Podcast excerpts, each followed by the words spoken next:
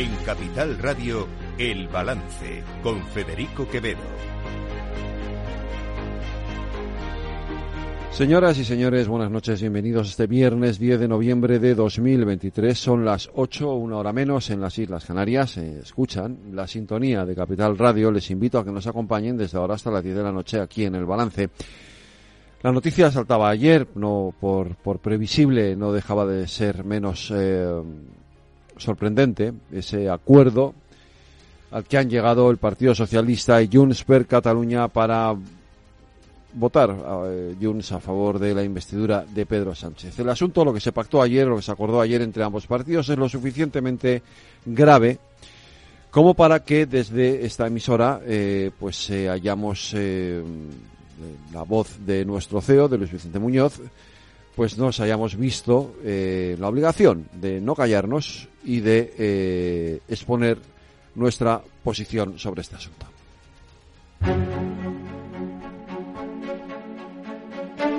Esto es un comunicado editorial de Capital Radio. Capital Radio como medio de comunicación fiel a su compromiso fundacional con los valores democráticos de libertad, igualdad y el Estado de Derecho, expresa su respaldo a la denuncia unánime de la justicia y de otros colectivos profesionales, al rechazo del acuerdo firmado por PSOE con otros partidos minoritarios que quiebra el principio innegociable de la igualdad de los ciudadanos ante la ley, aceptando privilegios para un grupo de personas seleccionadas. Este evidente abuso de poder se refleja aún con más evidencia cuando un partido acepta el concepto de lawfare, por el que se considera un poder superior al resto de las instituciones democráticas, atribuyéndose autoridad para juzgarlas y rectificarlas. Una democracia se fundamenta en la separación de poderes, del Ejecutivo, del Legislativo y del Judicial, con capacidad de vigilarse y fiscalizarse mutuamente. Democracia no es solo votar en elecciones. En las dictaduras los ciudadanos también votan muchas veces. Democracia es el sistema capaz de salvaguardar siempre la libertad y la igualdad de sus ciudadanos. El argumento de hacer este acuerdo político para mejorar la convivencia o la estabilidad del país queda absolutamente desnudo ante la contundente y extendida respuesta de la sociedad civil española. También deja desnuda otra intención profundamente antidemocrática, que es evitar a cualquier precio la alternancia en el poder. Nunca en la democracia española habíamos asistido a un proceso así aceptar supervisión internacional indeterminada para el gobierno de un país de la Unión Europea ningunea la soberanía nacional y nos inquieta que esto no se reduzca al hecho puntual de un pacto firmado hace apenas unas horas, sino que forme parte de un perverso proceso de deterioro institucional que viene produciéndose en el tiempo en España. Cambios en leyes que generan más desigualdad, ilusión de garantizar la despolitización de la justicia, y al contrario, nombrando incluso magistrados del Tribunal Constitucional o en la Fiscalía a personas de partido que acaban de dejar el gobierno. Es un camino inaceptable, democráticamente hablando. Por ello, Capital Radio se une a las personas y representantes de la sociedad civil que así lo están poniendo de manifiesto.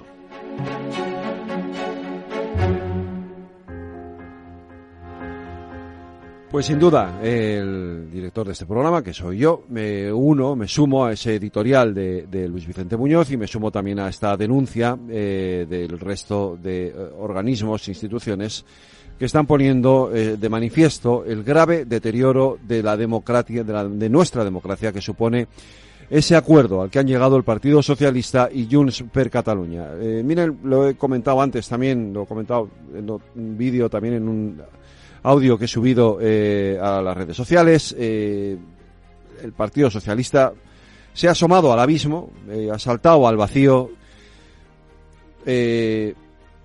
con unas consecuencias ahora mismo imposibles de valorar y de evaluar o de prevenir, pero que sin duda va a tenerlas, no les quepa a ustedes la menor duda. Lo que se ha aprobado Lo que se va a llevar a cabo en las próximas semanas y meses de la mano de ese acuerdo implica eh, un grave, un gravísimo ataque a nuestro sistema político, a nuestro Estado de Derecho. No como para plantearnos, eh, como ha hecho la presidenta de la Comunidad de Madrid, que se esté abriendo la puerta de atrás a una dictadura, que creo que a veces desenfocar las cosas eh, solo beneficia a quien está cometiendo un, atentado contra la propia Constitución o contra el Estado de Derecho tan grave. Pongamos el foco donde hay que ponerlo. Es decir, la, dictadura implica eh, una, una, serie de pérdida de derechos y de libertades que evidentemente esto no se está produciendo con este acuerdo pero sí que tiene mucho que ver en el deterioro de nuestro sistema político, sin duda alguna. Eso se va a producir, se está produciendo ya, de hecho, se está produciendo ya, de hecho, y se está produciendo ya también algo que comentaba Luis Vicente Muñoz y que, y que es evidente, que es un deterioro tremendo de la convivencia en España se había dicho que esto, que este acuerdo era para favorecer la convivencia. Bueno, pues no solamente no lo favorece, sino que está generando, está provocando una gran fractura, fractura social de la que tampoco podemos a estas alturas o en estos momentos prever las consecuencias que vaya a tener en el futuro. En cualquier caso, eh, tenemos que hablar, hay que decirlo, no es el momento de callarse, es el momento de denunciar lo que está ocurriendo, porque lo que está ocurriendo es extraordinariamente grave. Y por eso entiendo que el presidente de la Junta de Castilla-La Mancha, más allá de decir estas palabras que ahora van a escuchar, debería también de actuar en consecuencia. Tengo más remedio que, que hacer algún comentario también. Y tiene que ver, ¿eh? porque mis comentarios lo son como presidente. Yo aquí no, no tomo la palabra como militante de ningún partido político, por mucho que me sienta. Es más, soy totalmente autónomo y pongo por delante a la región a los intereses de mi propia formación política. Porque si no, las cosas no se entenderían y además no estaríamos cumpliendo con la encomienda constitucional. No vamos a tolerar bajo ningún concepto, bajo ningún concepto, que alguien utilice la singularidad, la pluralidad de España, el cuento de la lechera, para tener privilegios fiscales o financieros. Eso sería tanto como saber que el día de mañana no podríamos ni acabar los hospitales que estamos haciendo. Por tanto, sí, tiene que vincularse. ¿eh? Normalmente yo soy de los que no se callan y de los que hablan claro, pero lo digo en la medida en que en este coro político que hay en España no solo va a hablar Puigdemont, ¿no? Digo yo, también podrá hablar Paje. ¿O es que eso no es posible?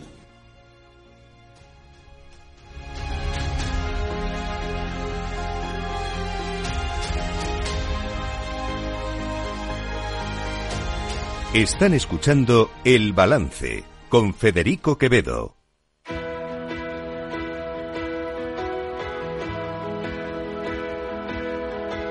Las noticias de El Balance con Federico Quevedo, Aida Esquirej y Lorena Ruiz.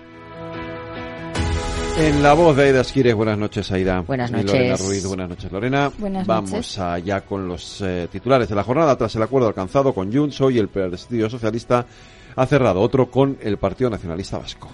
Se trata de un acuerdo que garantiza el traspaso efectivo al País Vasco de todas las transferencias pendientes que se incluyen en el Estatuto de Guernica en un plazo máximo de dos años. Asimismo, abren la puerta al reconocimiento nacional de Euskadi y a la salvaguarda de sus competencias. Lo ha explicado el presidente del PNV, Andoni Ortúzar. Hay un nítido avance en el cumplimiento del autogobierno presente del Estatuto de Guernica y se sientan las, las bases para negociar también el autogobierno futuro. Todo ello en un horizonte temporal máximo de dos años para ambos procesos. Respecto del autogobierno presente, se garantiza la negociación y el traspaso efectivo de todas las competencias pendientes. Además, se han acordado las reivindicaciones históricas del PNV como el traspaso de la gestión económica de la seguridad social, reforzar las competencias de la Archancha y otro punto del acuerdo es la reforma del Estatuto de los Trabajadores para que prevalezcan los convenios autonómicos sobre los estatales. Tanto comisiones obreras como UGT han pedido llevar esta segunda parte del acuerdo al diálogo social y al Pacto de Toledo y cuestionan que cambios de semejante calado se acuerden de forma bilateral entre dos partidos. Por su parte, la ministra de Hacienda María Jesús Montero ha matizado que en el acuerdo no se ha singularizado nada respecto a la seguridad social, asegurando que lo firmado tiene el mismo literal que los acuerdos clásicos que su formación ha firmado con el PNV. Lo insisto, es que no ha habido debate respecto a esta cuestión, más allá de lo que ustedes ven en los papeles y verán que se han singularizado transferencias para que se puedan eh, desarrollar en el plazo de tres meses. Esta no está en ella porque saben de la dificultad de esta competencia y, por tanto, quien ha querido hacer de eso una noticia es que no se ha leído los eh, anteriores antecedentes de acuerdo con el Partido Nacionalista.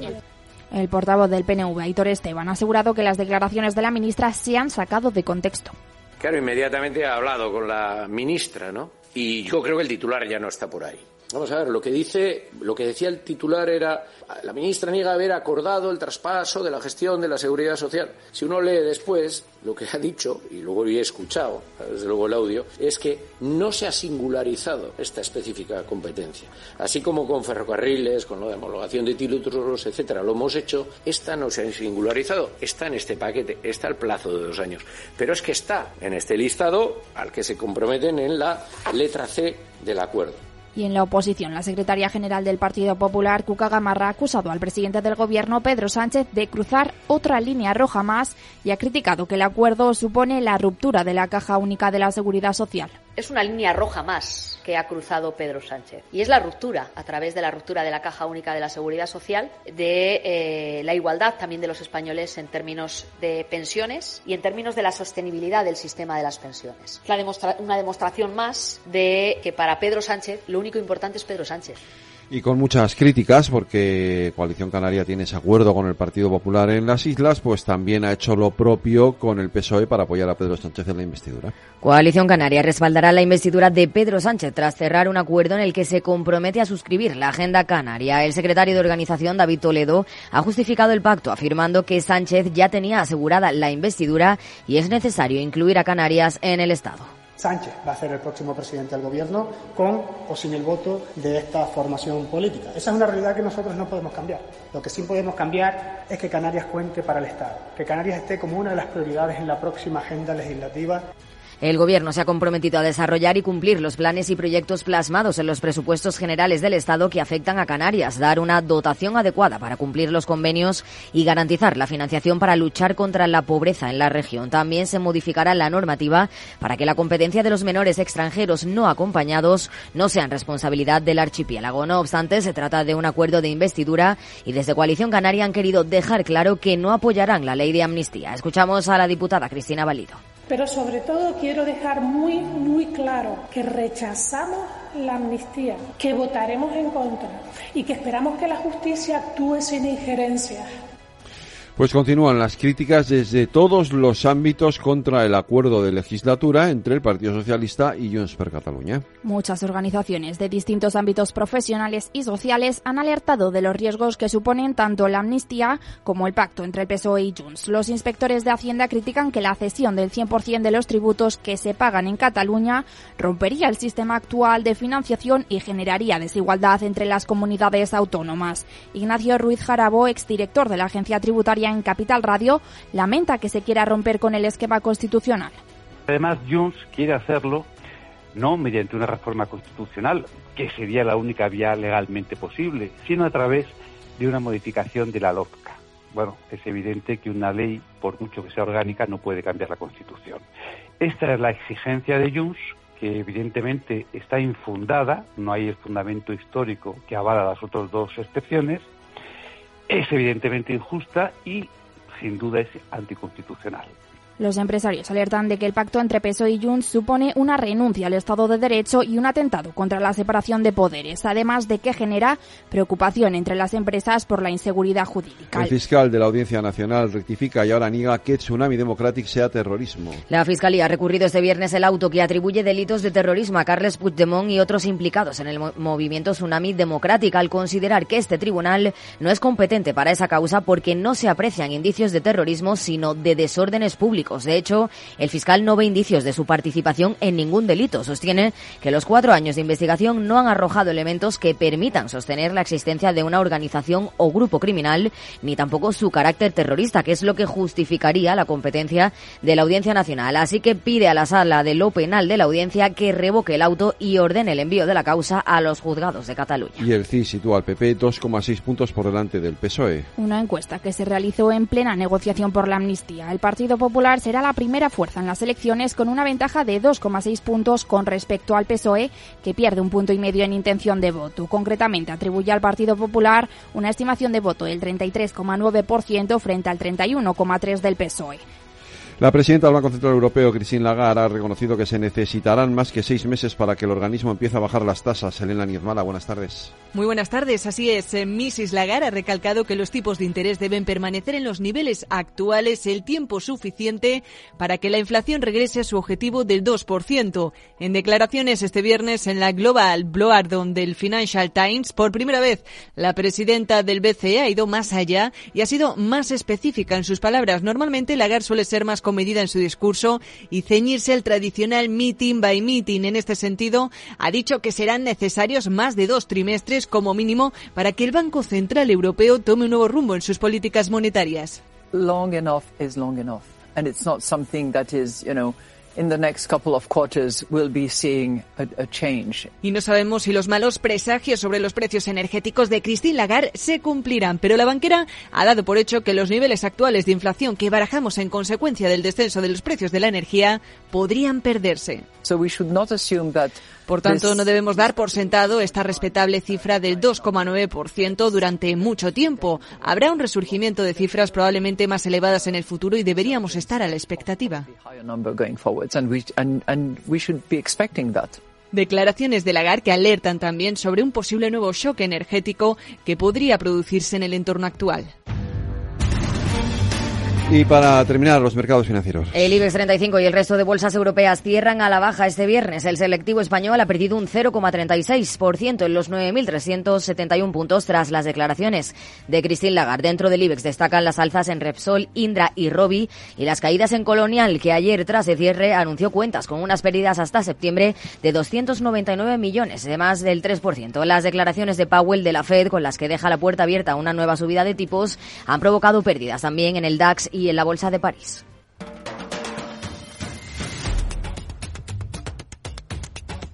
Y mientras tanto, en Latinoamérica. Pues hoy terminamos en Latinoamérica porque un nuevo informe de la ONU denuncia que 43,2 millones de personas en América Latina y el Caribe sufren hambre, el 6,5% de la población. Se trata de una cifra que mejora medio punto la medición anterior, aunque todavía está un 0,9% por encima de los registros previos a la pandemia. El informe también da cuenta que en 2022 247,8 millones de personas en la región experimentaron inseguridad alimentaria moderada o grave, es decir, se vieron obligados a reducir la calidad o cantidad de la comida que consumían.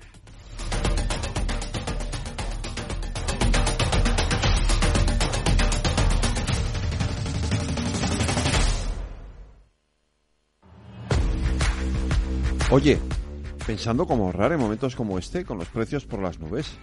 Y todavía no conoces XTB, una nueva forma de invertir pensada para todos. Desde solo 5 euros y cero comisiones hasta 100.000 euros al mes para invertir en acciones y ETFs.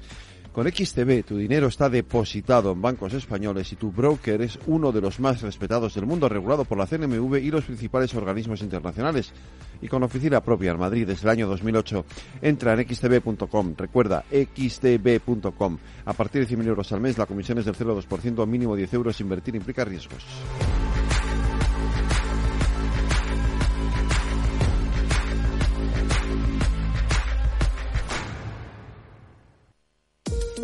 En la era de la realidad virtual y teletrabajo, las empresas utilizan cada vez más los servicios en la nube e Internet se convierte en la nueva red corporativa. Pero la nube no siempre es un entorno muy seguro. Zscaler, con su nuevo y radical modelo Zero Trust, asegura usuarios y cargas de trabajo tanto de aplicaciones públicas como privadas. Descubra más en zscaler.es. El próximo jueves 16, especial inversión inmobiliaria desde SIMED. Desde las diez y media de la mañana estaremos en la inauguración del Salón Inmobiliario del Mediterráneo, en Málaga. Infórmate de las tendencias de inversión. Conoce la oferta de más de 11.000 viviendas y las iniciativas más innovadoras de los líderes del sector residencial. Inversión inmobiliaria, 16 de noviembre a las 10 y media de la mañana, con Meli Torres.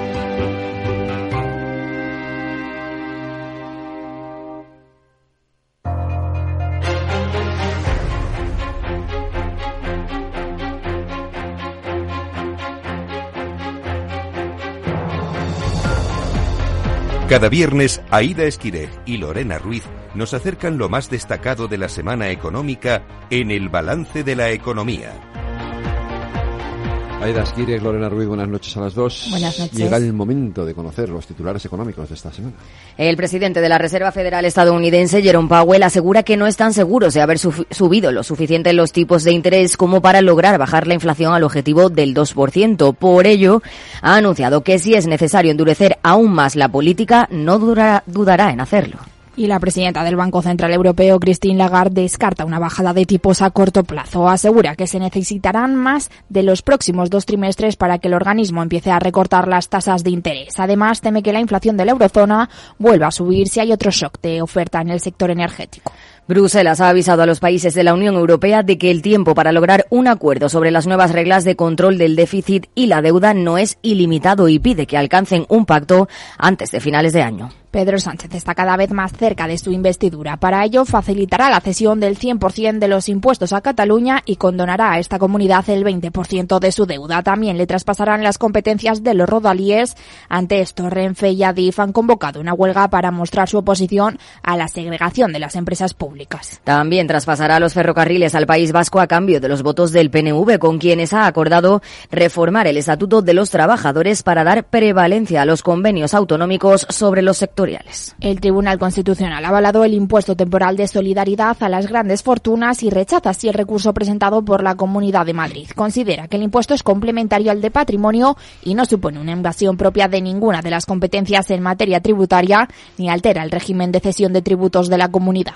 Ante esta situación, la presidenta de la Comunidad de Madrid, Isabel Díaz Ayuso, ha registrado una proposición de ley para volver a implantar en la comunidad el impuesto sobre el patrimonio durante el tiempo que esté vigente el impuesto temporal de solidaridad a las grandes fortunas del Gobierno central con el objetivo de que lo recaudado por el impuesto a las grandes fortunas quede en las arcas madrileñas. El patrimonio de las grandes fortunas españolas crece un 37% este año hasta casi los 196.200 millones, a pesar de que la guerra de Ucrania y la inflación, según la lista Forbes, lidera el ranking Amancio Ortega, fundador de Inditex, cuya riqueza aumenta un 53% hasta los 81.800 millones. La actividad del sector privado de la zona euro vuelve a empeorar en octubre, según el PMI compuesto, que baja a 46 puntos y medio, su peor lectura en 35 meses. El PMI del sector servicios empeora y toca los 47,8 puntos. Mientras en España la actividad del sector servicios se acelera por segundo mes consecutivo y sube a 51,1 puntos, apoyada por un leve aumento de los nuevos pedidos y la reducción de los encargos pendientes, mientras que la contratación de personal también aumenta. La Seguridad Social necesitaría casi 6,4 millones de afiliados adicionales en 2050 para que el saldo contributivo del sistema registrara déficit cero, según un estudio de la Fundación BBVA y el Instituto Valenciano de Investigaciones Económicas. La tasa de dependencia se situará en el 53,7% en 2050, más de 20 puntos superior a la de 2022, con lo que se complica la situación financiera del sistema. La Asociación Española de Operadores de Productos Petrolíferos ha avisado de que prolongar el gravamen extraordinario a las energéticas es perjudicial para el sector. En la situación del petróleo nos detenemos hoy en el balance de la economía.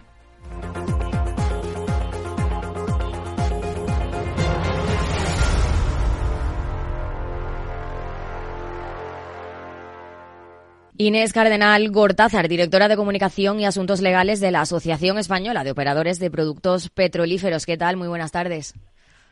¿Qué tal? Buenas tardes, encantada.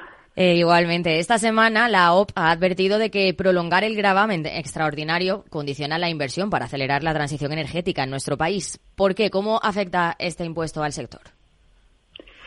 Eh, pues efectivamente, lo que hemos dicho es que eh, en, un momento en el que nuestras compañías asociadas están inmersas en una transformación sin precedentes para alcanzar la neutralidad de emisiones, transformación que requiere inversiones mil millonarias, pues este impuesto lo que hace es detraer eh, recursos del sector para, para, poder abordar estas inversiones. ¿no? Por tanto, entendemos que esto perjudica efectivamente a la transición energética en nuestro país. De hecho, hace unos días Repsol ya avisó de que está estudiando sacar proyectos industriales fuera de nuestro país por este motivo. Sí, bueno, efectivamente, sí lo ha manifestado su consejero delegado, sí. Sí, Me remito a sus declaraciones en ese sentido, sí. Sí, bueno, el, el, consejero delegado ha sido uno de los directivos más críticos con las prohibiciones a los vehículos diésel y gasolina. También ha criticado los impuestos que pagamos los españoles por tonelada de CO2. ¿Cuánto pagamos? ¿Es mucho más que en otros países europeos?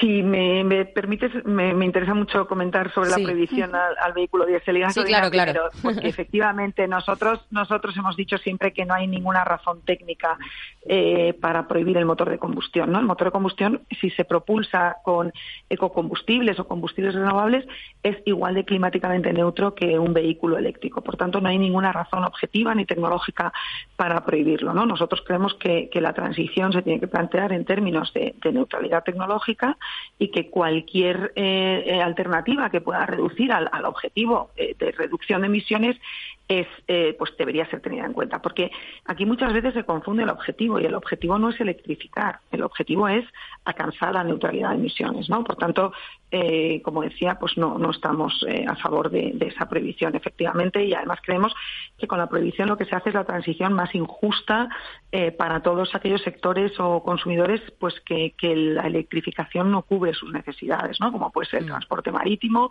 eh, o aéreo, pero también para el consumidor, para también para el vehículo ligero que, que no se puede comprar hoy un coche eléctrico o que vive en la España rural y no y la electrificación no soluciona sus sus problemas. ¿Y no se están teniendo en cuenta para esta transición? No, porque la realidad es que se está apostando por una única tecnología, que es la electrificación. O sea, prohibiendo el motor de combustión, estás obligando a renovar todo el parque, mm. eh, a, renovar toda la infraestructura de recarga, cuando si tuvieses en cuenta en igualdad de condiciones los ecocombustibles o combustibles renovables, eh, pues podríamos aprovechar toda la infraestructura existente de distribución eh, y almacenamiento y logística de carburantes, se pueden utilizar en el parque actual, por tanto, estarías empezando a reducir emisiones desde ya y de forma paulatina, ¿no? Eh, apostando por la electrificación, pues, pues estás, como decía, haciendo la transición más lenta, más injusta y más ineficiente. Claro, porque esto no solo afecta a las inversiones, también afecta al empleo y a la competitividad, también a la autonomía energética de España, ¿no? El impuesto. Sí, efectivamente, la Sí, eh, perdón, que no sé, no, si no he comentado lo del, del CO2, perdón. Sí, eh, sí efectivamente, eh, si hacemos el cálculo, pues, pues en este momento, el, por cada tonelada de, de, de gasolina o gasóleo estaríamos pagando 327 euros eh, en CO2, ¿no? Eh, que es mucho más de los 85 euros a los que cotiza la tonelada de CO2 en, en, Europa. Pero sobre todo no es tanto lo que paguemos hoy, sino, sino cómo diseñemos la política fiscal a futuro, ¿no? Porque hay otras alternativas, como puede ser la electricidad con la que recargamos un coche eléctrico o un eh, vehículo de gas eh, que están bonificadas fiscalmente, ¿no? Por tanto, creemos que la alternativa de los eh, combustibles renovables o ecocombustibles, pues también debería estar bonificada eh, fiscalmente para, para estimular su consumo y, por tanto, pues escalar la producción, etcétera. O sea que sí, efectivamente, a futuro hay que diseñar la fiscalidad de otra manera. La OPE ha reiterado su rechazo al impuesto extraordinario a las energéticas porque dice que vulnera la normativa existente y que se ha diseñado de manera defectuosa. Además, la propuesta dice de CIS debería esperar a los informes que tanto la Unión Europea como el Gobierno debían emitir para analizar los impactos del primer año de vigencia del gravamen. No sé si habéis hecho ya cálculos de lo que ha supuesto este impuesto durante ese primer año de vigencia. No, eh, bueno, algunas compañías han publicado resultados y ya han, dicho lo que han pagado y bueno, pues ya se ve que son importes eh, muy elevados, ¿no? Y, pero bueno, efectivamente, pues pues eh, no, no, no, sabemos lo que han pagado otras compañías, pero pero ya estamos hablando de, importes muy elevados y que, como decíais, al final no solo tiene un impacto en las inversiones, sino también en el empleo, en la competitividad o en la, o en la autonomía energética. ¿Por qué? Pues bueno, porque todas esas inversiones de las que os hablaba en descarbonización, pues evidentemente llevan aparejada una creación de empleo muy importante. Eh, afecta a la competitividad de nuestras compañías asociadas respecto a operadores que no fabrican en España, sino que importan, o respecto a industrias eh, que fabrican en otros países con distintas regulaciones eh, medioambientales. Y, afecta a la autonomía energética, ¿no? Porque, porque toda la transformación del refino para alcanzar la neutralidad de emisiones pasa por sustituir el petróleo por otras materias primas eh, eh, alternativas, ¿no? como pueden ser el hidrógeno renovable, el CO2 capturado, incluso los residuos, todo tipo de residuos agrícolas, forestales, urbanos, eh, pues por ejemplo aceite de cocina usado, huesos de, aceitunas. Entonces, bueno, esto como son materias primas autóctonas, pues efectivamente aumentan nuestra seguridad de suministro y nuestra autonomía energética. Otro dato que hemos conocido esta semana es que España consume más petróleo que antes de la pandemia. Bueno, efectivamente, em, en, en, el consumo de petróleo tenemos que valorar dos cosas. Por un lado, cómo está aumentando la demanda de combustibles en España, que bueno se ha recuperado bastante eh, después de la pandemia, pero todavía en algunos valores estamos eh, por debajo de ese consumo previo. Pero sobre todo, eh, la principal razón es que mucha gente no lo sabe, pero España tiene el sistema de refino más flexible y competitivo de la, de la Unión Europea. Y esto es así porque en el periodo 2008-2012, mientras otros países europeos cerraban refinerías o simplemente pues las dejaban estar, pues en nuestras compañías asociadas invirtieron más de 7.000 millones de euros en, en modernizarlas ¿no? y en hacerlas como decía, más flexibles y más competitivas. ¿Y esto qué quiere decir? Pues que por un lado podemos sacar mucho valor añadido de cada barril de crudo, podemos exprimirlo, si me permitís la expresión coloquial, mucho más para obtener más productos eh, demandados por el mercado, como son eh, fundamentalmente gasóleo y queroseno, pero además son muy flexibles y pueden procesar tipos de distintas calidades y distintos orígenes. ¿no? Por tanto, en España en estos momentos, aparte del consumo interno, lo que está haciendo es exportar productos ya refinados y por eso aumentan las importaciones de crudo, porque estamos contribuyendo no solo a nuestra seguridad de suministro, sino a la, de otros países que han tenido dificultades durante la crisis energética que ha provocado la invasión de Ucrania, pues para abastecerse o para fabricar sus, sus productos. Claro, y hablando de consumo, Rusia fue el segundo mayor suministrador de petróleo de España en 2022. No sé cómo estamos este año. Si hemos reducido esa...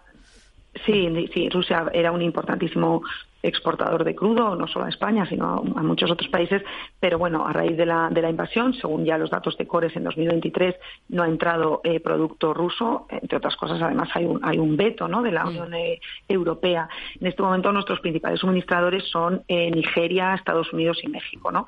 Y, y, aquí ha sido muy importante la flexibilidad de la que hablábamos antes, ¿no? porque España no ha tenido ningún problema para sustituir el crudo ruso por otros orígenes. Luego también hemos conocido el dato de que España en los nueve primeros meses de este año ha pagado 500 millones de euros por el petróleo venezolano. ¿Por qué importamos tanto petróleo y podríamos llegar a ser independientes en este ámbito? Importamos mucho petróleo, pues que, bueno, porque como, como sabemos, España no tiene reservas, ¿no? No tenemos que importar todo lo que consumimos. Entonces, efectivamente, eh, es, un, es, una, es una es un importe muy importante, ¿no? Em, y, sí, podemos, la, respuesta es sí, podemos reducirlo, podemos reducirlo porque, como os decía, la transformación del sector para alcanzar las emisiones pasa por ir sustituyendo paulatinamente ese petróleo por otras materias primas, ¿no? Entonces, como os decía, utilizaremos residuos, hidrógeno renovable o CO2 capturado y, por tanto, eso eh, será materia prima autóctona que irá reduciendo la importación de crudo eh, aumentando nuestra eh, independencia energética y contribuyendo también de una manera clave a la economía circular, que sabemos que va a ser también un vector muy importante para, alcanzar la neutralidad de emisiones. Claro, pero llegaremos a ser independientes en este ámbito, porque también en España eh, nos hemos centrado mucho ¿no? en las renovables. esto ayuda a la transición energética, pero claro, no sé si, podemos ser totalmente dependientes de, otros países. También estamos apostando por el hidrógeno verde. Sí, por eso, absolutamente independientes. Eh, ni siquiera en los escenarios de neutralidad de emisiones se prevé un consumo cero de petróleo, ¿no? Porque no hay que olvidar que hay una parte del petróleo muy importante que es, son los usos no energéticos, ¿no? Probablemente, si miramos al estudio eh, de radio, prácticamente todo lo que vemos a nuestro alrededor está fabricado con petróleo. Eh, y esos usos no energéticos, pues evidentemente, eh, pues todo el material médico, eh, bueno, pues muchísimas materias primas, incluso para la fabricación de componentes para energías renovables, bueno, de todo, tejidos, teléfonos móviles, entonces, todo eso, pues por supuesto también se utilizarán materias petroquímicas de bajo contenido en carbono, pero el consumo de petróleo es difícil que llegue a ser cero, insisto, ni, ni siquiera en el, en el escenario de neutralidad de emisiones. El objetivo no es que el consumo de petróleo sea cero, sino que al final, pues, eh, que, que, que, haya una neutralidad de emisiones, que lo que emitimos por, otro, por otra vía se absorba eh, o se reutilice, ¿no? Entonces que al final el, balance sea cero. Eh, entonces, bueno, pues ese es un poco el, el futuro. Mm. Y bueno, antes de, bueno, cambiando un poco de tema, antes de las elecciones generales del pasado 23J, mandasteis vuestras propuestas a los distintos partidos políticos. ¿Cuáles eran? Bueno, ya os he comentado varias, ¿no? Pero las podemos volver a recapitular. Pues por un lado, eh, que no se discrimine ninguna tecnología capaz de, reducir emisiones de CO2 eh, en favor de otras, ¿no? O sea, lo que decimos es que la transición energética tiene que regirse por el principio de neutralidad tecnológica. Por otro lado, como os comentaba también, pues una política fiscal que efectivamente tenga en cuenta esta neutralidad tecnológica, ¿no? Y que en este sentido la Unión Europea pues juega un papel esencial para, para permitir que los Estados miembros pues puedan aplicar tipos impositivos reducidos o incluso exenciones a los ecocombustibles o combustibles renovables. Por otro lado, también queremos, como decíamos, un marco regulatorio estable y predecible, ¿no? que, incentive el desarrollo de tecnologías neutras en carbono y que no las penalice, ¿no? como puede ser el gravamen energético del que hablábamos. Eh, también que se apruebe una hoja de ruta para los ecocombustibles o combustibles renovables y que, y que se incluya una línea específica en, los PERTES, eh, en el PERTE de energías renovables, hidrógeno y almacenamiento, ¿no? que hoy, no, está, no está incluida. También pedimos al Gobierno que adopte un papel muy activo en el fraude, eh, contra el fraude, perdón, en la distribución de carburantes, ¿no? que es una lacra que tiene el sector desde, desde hace muchos años. Y luego, bueno, pedíamos la derogación del gravamen temporal energético, pero en mm. esto vemos que, que, esta petición no ha sido, no ha sido escuchada. Llevamos muchos meses ya sin gobierno, parece ser que ya se va encauzando todo para tener uno. ¿Cómo ha afectado esto al sector y cómo se prevé que afecte el nuevo gobierno? Bueno, afecta al sector en, la medida en que algunas de estas peticiones que os comentaba pues no se pueden hoy llevar a cabo todavía, como desarrollar una hoja de ruta de mm. combustibles renovables y luego pues que efectivamente hay temas quizá más técnicos, ¿no? Más de desarrollo de normas pues que están están parados. Así que bueno, pues sí, es importante tener un nuevo gobierno para, para poder poner en marcha de todas estas eh, propuestas y, temas que están que están ahora mismo parados. Bueno, eso en España, pero si miramos al plano internacional, preocupó la situación cuando estalló la guerra en Ucrania, ahora con la guerra entre Israel y Hamas, que ya vimos los primeros días cómo afectó al precio del petróleo. Los miembros de la OPEP Plus han decidido mantener sin cambios de momento su recorte en la producción de crudo. No sé si son malas noticias y, y si con esto nos enfrentamos a nuevas subidas del precio del petróleo. Pues mira, en esto es muy complicado hacer previsiones porque además es que probablemente nos equivoquemos. Cuando, cuando estalló, bueno, se, recrudeció el conflicto Israel-Hamas el 7 de octubre, pues se anticiparon subidas muy importantes del, crudo y la realidad es que ha bajado, ¿no? Esto no quiere decir que no pueda subir mañana. Eh, lo que vemos es que se están intentando equilibrar dos, dos eh, factores muy importantes que son la oferta y la demanda, ¿no?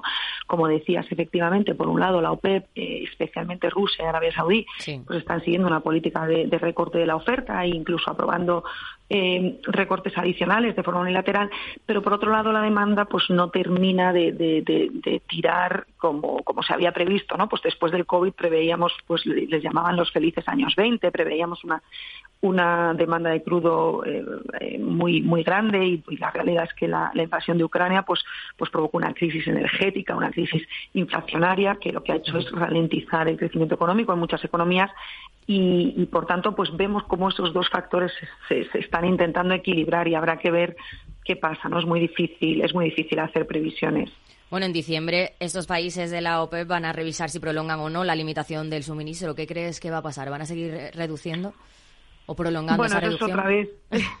Eso es otra vez sacar un poco la bola de cristal, pero bueno, lo que sí que han dicho es que van a seguir el mercado y que van a, tomar las decisiones que tengan que tomar en cada momento para, bueno, pues para que al final su objetivo es que el precio del crudo no baje de determinados niveles.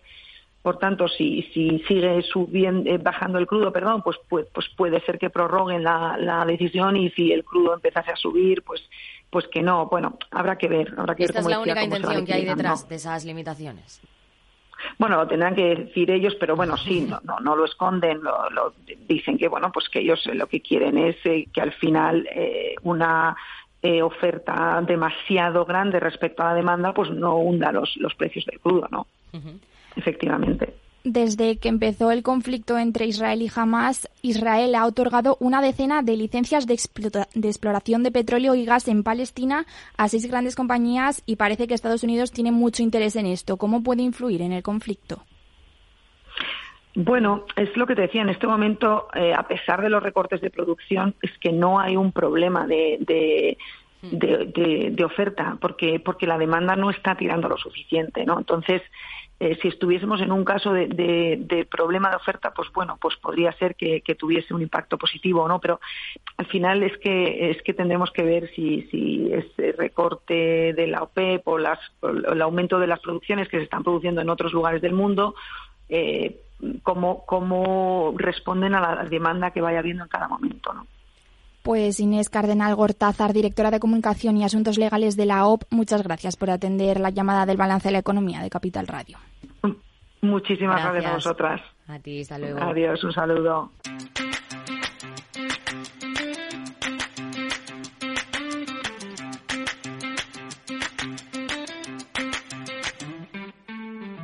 Cajón Desastre, la sección cultural y de entretenimiento de El Balance con Selena Niezbala.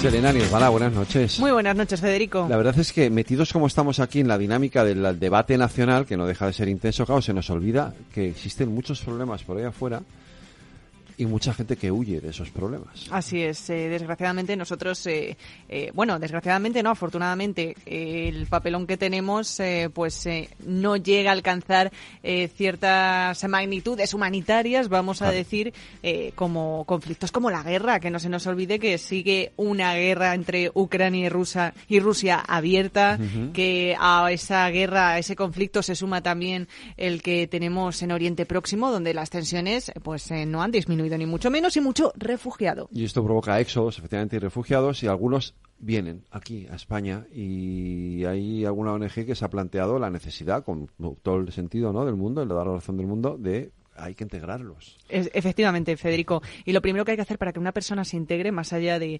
tener eh, pues en cuenta los eh, aspectos sociales, también eh, la integración económica. Y eso viene por el trabajo. Y esta semana se ha presentado una iniciativa súper interesante por parte de una ONG y nosotros pues nos hemos puesto en contacto con ella. Pues vamos a conocerlo.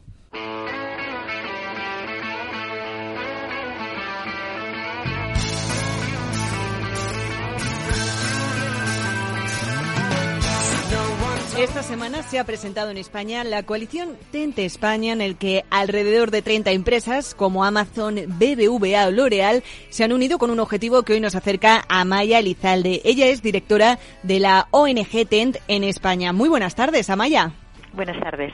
Bueno, cuéntanos lo primero de todo, ¿qué es Tent Partnership for Refugees, el nombre de esta ONG completo, y qué significa sobre todo esa alianza ¿no? que habéis llevado a cabo con tantas empresas en España esta semana? Mm, pues eh, TENT eh, es una red mundial de empresas comprometidas con la integración económica de las personas refugiadas y bueno, y hoy estamos emocionados porque anunciamos el lanzamiento de, TENT España, que es una coalición, un grupo de más de 30 grandes empresas eh, en España que, ayudan a las personas refugiadas a acceder al mercado laboral en nuestro país, eh, pues a través de oportunidades eh, laborales, pero también de preparación, ¿no? Por el empleo. Eh, la red de TENT entiendo que a nivel global es mucho más amplia, aglutina en este caso a más de 300 empresas y ayuda a integrarse, digamos, económicamente, como bien has comentado, Amaya, también a través pues eh, de esa incorporación al mercado laboral a los refugiados eh, de varios países de procedencia, en este caso en el país de acogida, que, que, estaríamos hablando de España. Pero ¿de qué manera? Cuéntanos, estas empresas que se unen al proyecto solo ayudan a esa integración económica ofertándoles puestos de trabajo o a través eh, de TENT España, pues también lleváis a cabo otro tipo de medidas y actividades para eh, pues eh, promover que al final estos refugiados pues tengan una mejor acogida en España. Efectivamente, eh, TENT eh, ya cuenta con más de, de 350 eh, empresas ¿no? a, nivel, a nivel global y, bueno, nuestra misión al final es conectar a las personas refugiadas. En España también hay que incluir a los solicitantes de, asilo, que también tienen el derecho al trabajo. conectamos a esas personas con el empleo. ¿Por qué? Porque estamos convencidos de que em, al final la integración real eh, es el paso más importante ¿no? para, para estas personas refugiadas para que se puedan integrar ¿no? en sus, en sus eh, nuevas eh, comunidades de acogida, en sus países, en, en sus ciudades, que puedan contribuir también a la economía, que puedan bueno, pues, formar parte, desarrollarse y, y construir una, una, una, vida nueva. Entonces, a las empresas que se unen pues, a, a Atente España, alentamos, animamos a, que estas empresas pues, puedan tomar medidas, iniciativas para eh, hacer posible esa inclusión eh, laboral a través de principalmente la contratación. Esta es la medida que tiene más impacto en, la vida de una persona refugiada, eh, pero también, pues, por ejemplo, con, programas de formación. Hay empresas, pues, que forman, ¿no? A las a las personas, aportando, dotándoles de nuevas mm, capacidades, ¿no? Que, que hace que sea más fácil, pues, bueno, pues encontrar un empleo, ¿no? digamos que promueven esa empleabilidad de estas personas y, también a través de un programa propio que tenemos eh, de mentoría donde eh, pues eh, empleados de estas empresas que se unen a Tente España de manera voluntaria pues pueden ejercer de mentores o mentoras en este caso de mujeres refugiadas que, están en España y de nuevo pues es para guiarles ¿no? de alguna manera sobre cómo poder encontrar trabajo que al final entendemos que es el paso pues más relevante para, para que, como decía, para que esa integración en, en, la, en, el nuevo país ¿no? pues sea, sea posible. Totalmente. La independencia económica, ya sabemos, eh, ya sean refugiados, eh, personas que vengan desde fuera eh, o, los propios españoles, es, es, la base para poder llevar a cabo esa integración también cultural, social. pero, Amaya, ¿cuáles son esas primeras adversidades ¿no? con las que se encuentra una persona refugiada al llegar a un nuevo país, más en los tiempos que corren, ¿no? porque lamentablemente pues hemos visto eh, en diferentes lugares y por diversas razones, sobre todo la guerra en Ucrania, muchos refugiados también eh, trasladándose a otros países de Europa. Ahora no te quiero ni contar con el conflicto en Oriente Próximo. Efectivamente, em, es, es, es, interesante porque eh, puede ser una persona refugiada de, de, un día para otro, de manera inesperada, ¿no? Como nos cuentan muchos refugiados, ¿no? Que, llegaron, ¿no? El año pasado, eh, pues desde, desde Ucrania, por ejemplo, ¿no?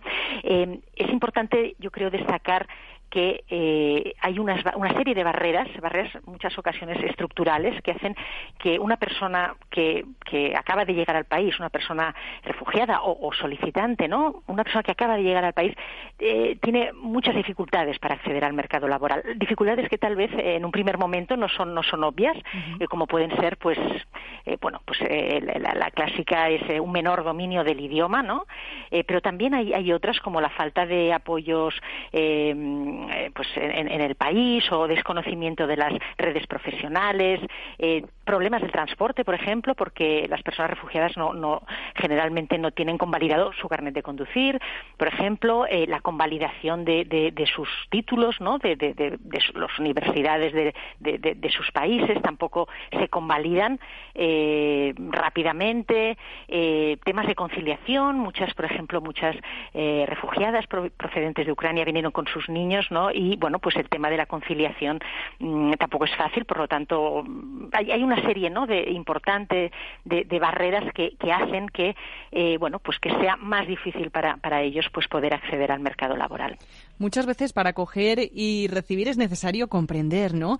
El director ejecutivo de TENT, Gideon Malf, escribió hace unos años, según eh, he podido ver, un artículo de opinión en el que hablaba en este caso de la política de inmigración de la administración Biden. Él dijo, pues eh, en este caso, que ayudaría a sostener la recuperación económica eh, de la pandemia. Hace poco, además, leía también otro artículo relacionado con este asunto, en este caso en Financial Times, y decía que en Europa un 30% de la población no es activa. En el caso de Estados Unidos, pues este dilema parece que se ha ido manteniendo mejor a causa de la inmigración precisamente, pero que está a punto eh, de convertirse eh, en lo que sería una combinación de combustible debido pues al envejecimiento que estamos viendo de la mano de obra, al menor número de jóvenes que se incorporan al mercado laboral y, esto sería la llamada crisis silenciosa eh, que se está fraguando en un mercado laboral a largo plazo y que, que podría también hacerse dispararse a los salarios, la rotación de personal, provocar a su vez una crisis de productividad sobre la economía. ¿Qué papel juega aquí la inmigración? Sí, eh, efectivamente nosotros siempre eh, destacamos, ¿no? Eh, precisamente como, como, una oportunidad.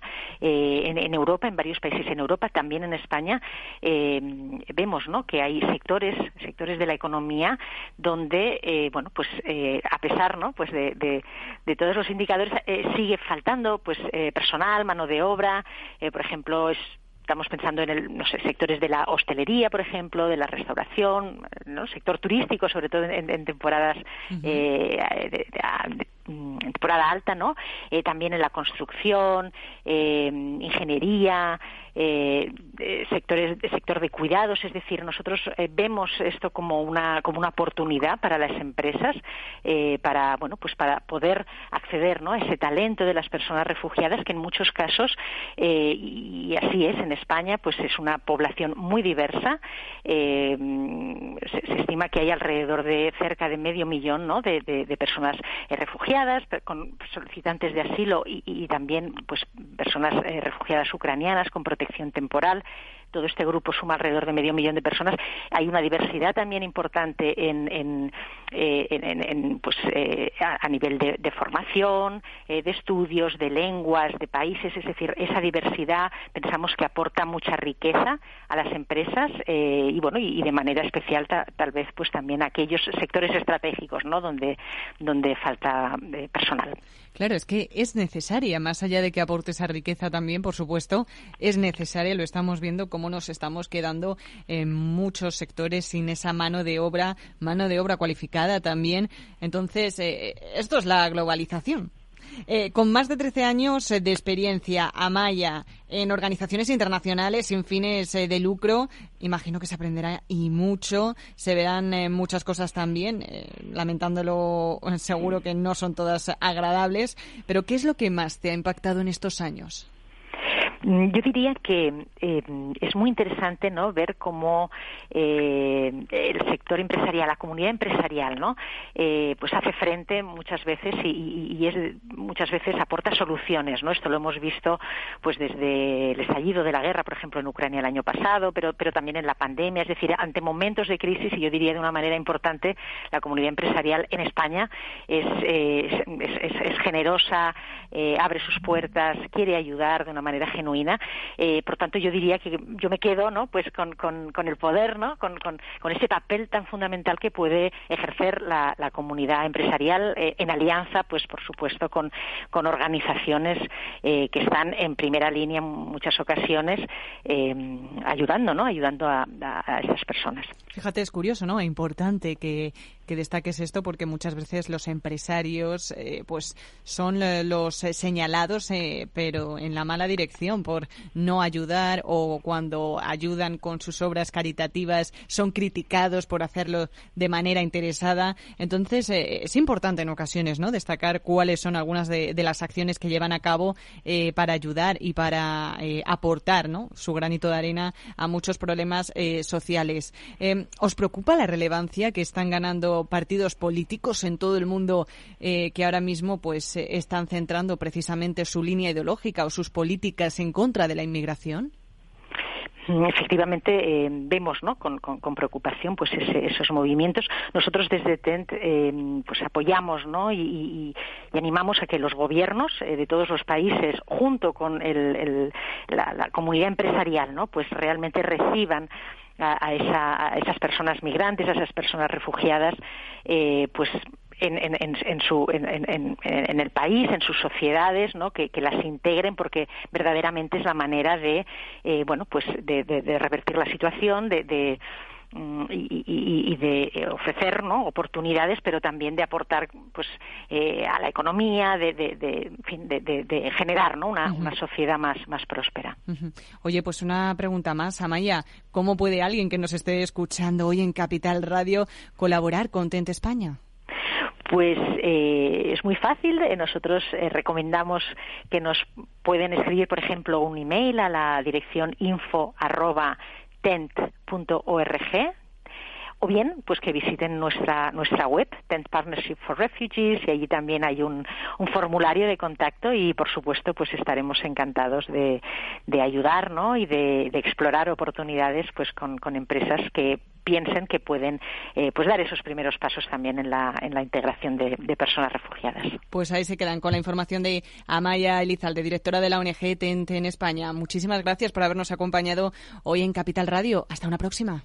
Muchas gracias, encantada. ¿Sabes cuál es el mejor dial para escuchar Capital Radio? Tu móvil. Ya tienes disponibles las versiones de iOS y Android de Capital Radio. Y si quieres escucharlas en tu coche, lo tienes muy fácil. Empareja el Bluetooth de tu coche con tu móvil o tableta, entra en la app de Capital Radio y ya lo tienes. Escucha Capital Radio en digital. Y si te preguntan qué escuchas, no lo dudes. Capital Radio.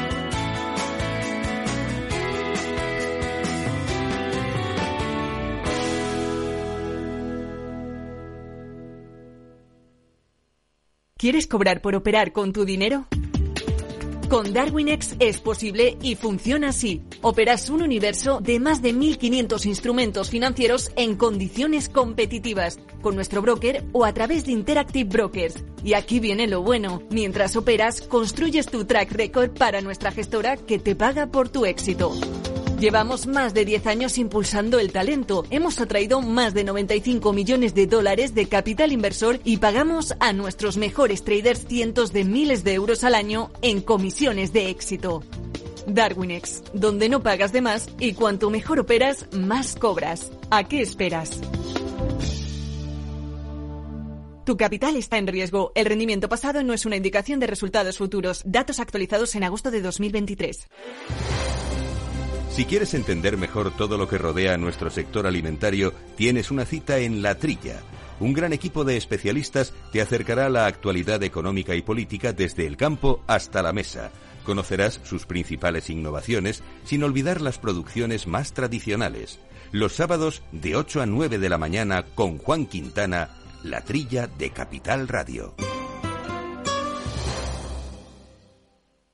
Este es un mensaje para todos los oyentes de radio y es solo para decir gracias. Gracias por dedicarnos tres horas cada día. Gracias por escucharnos en casa, en el coche, en el trabajo, en un móvil o donde sea, en directo o en podcast. Gracias por tu fidelidad, porque gracias a ti, la radio sigue siendo un gran medio, el más creíble, en el que más confías y el que mejor te informa y entretiene. El medio del día a día, de la actualidad al instante y que te acompaña siempre estés donde estés. Radio Value, la asociación de radios comerciales comerciales te da gracias a ti. La Comunidad de Madrid, a través del Instituto Regional de Seguridad y Salud en el Trabajo, convoca subvenciones para reducir la siniestralidad laboral y mejorar las condiciones de seguridad y salud en el trabajo. Destinará un millón y medio de euros a empresas y autónomos de la región en especialidades preventivas, más del doble que en 2022. Las líneas de ayuda cubrirán todas las especialidades preventivas, también los gastos para la mejora de las condiciones de trabajo relacionadas con la seguridad, higiene industrial, ergonomía y psicosociología aplicada, además de los gastos en sensibilización y formación preventiva. La tramitación se realizará exclusivamente por medios electrónicos. Para ello necesitas disponer de uno de los sistemas de firma electrónica reconocidos por la Comunidad de Madrid. El plazo finaliza el 15 de noviembre. Más información en el 971 31 23 o en el correo electrónico irsst.subvenciones@madrid.org. Comunidad de Madrid. Capital Radio 103.2 Dicen que el agua de Madrid es la mejor agua del mundo, pero ¿sabes lo que hay detrás de cada gota? Un gran equipo de profesionales que innova para evitar que gastes más de lo que necesitas, instalando contadores inteligentes en cada rincón de nuestra comunidad, porque no solo te ofrecemos la mejor agua, sino también el mejor servicio. Canal de Isabel II, cuidamos el agua.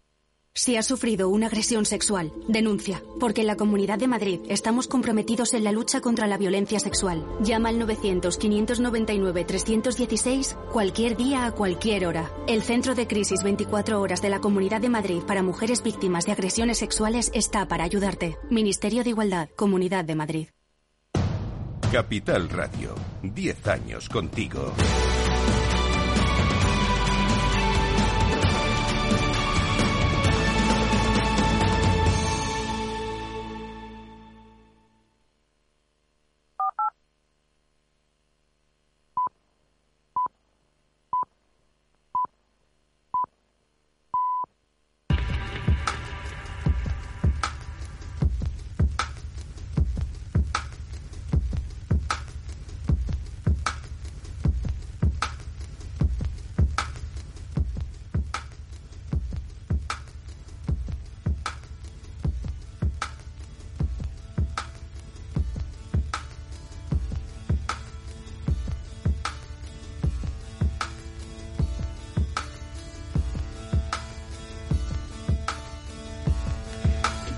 Las nueve de la noche, una hora menos en las Islas Canarias, en la sintonía de Capital Radio, llega nuestro tiempo de análisis, de tertulia, de reflexión. Aida Skireg, qué oportuno es esto.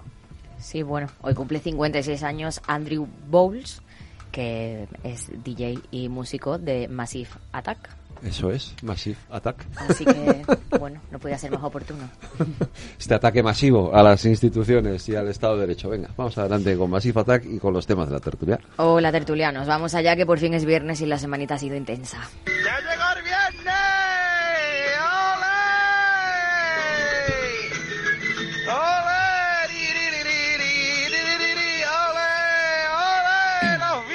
Hoy no es día para bromas, vía libre para la investidura con un pacto de alto riesgo que incluye la amnistía y un verificador internacional, un sapo que posiblemente no gusta ni a su principal firmante. Y ya temen que Puigdemont sea un compañero de viaje más conflictivo aún de lo que fue Pablo Iglesias. Ya va dándose señales. Diu l'acord que iniciem un camí incert i ple de dificultats. Un acuerdo que inicia un camino incierto y lleno de dificultades. Lo sabemos. Hoy no tenemos más que celebrar que la puesta en marcha de un proceso de negociación no es la solución de todo, y existe desconfianza por la gran experiencia histórica sobre los compromisos a los que se ha llegado en el pasado. Compromisos a en el.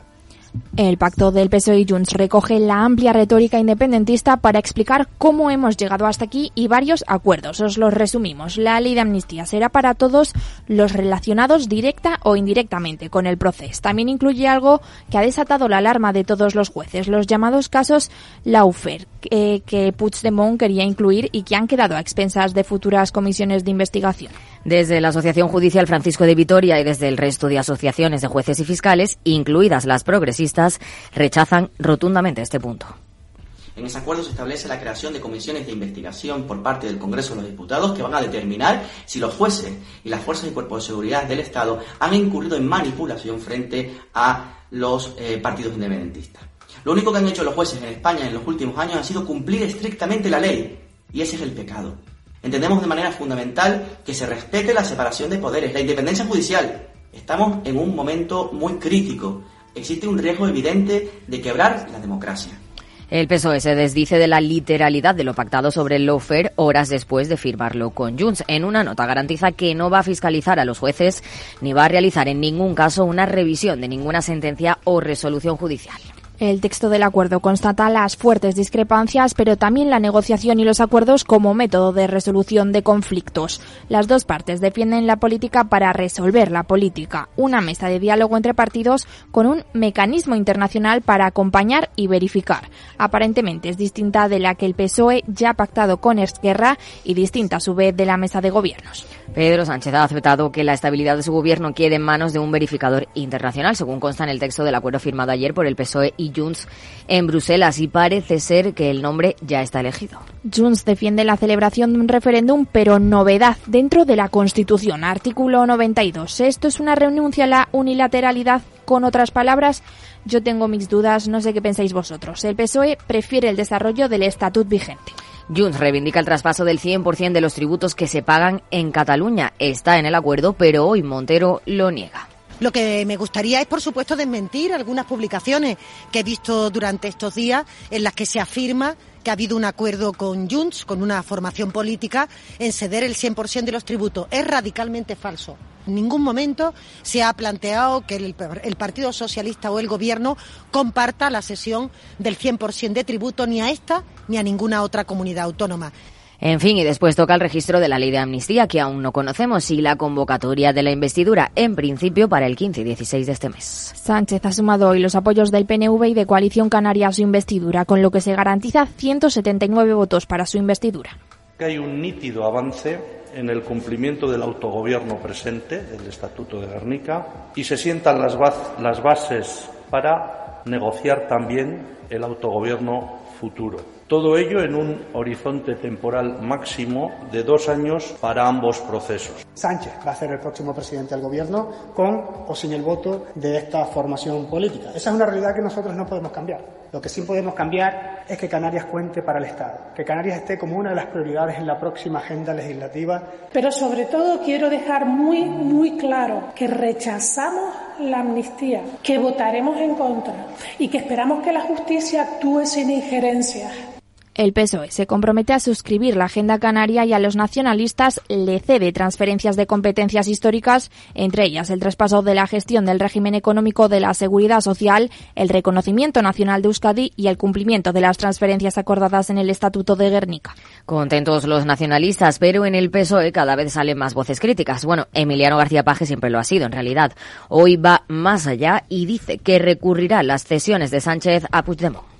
Mis comentarios lo son como presidente. Yo aquí no, no, tomo la palabra como militante de ningún partido político, por mucho que me sienta. Es más, soy totalmente autónomo y pongo por delante a la región a los intereses de mi propia formación política. No vamos a tolerar bajo ningún concepto que alguien utilice la singularidad, la pluralidad de España para tener privilegios fiscales o financieros. Tengan en cuenta una cosa que no es ni aviso ni amenaza. Si hay que ejercer recurso, lo haré. Si hay que plantear batalla, lo haremos, pero no vamos a pasar por porque sinceramente se haga una relectura de la Constitución española. Me opongo argumentalmente al concepto de amnistía que se estado planteando hoy en España.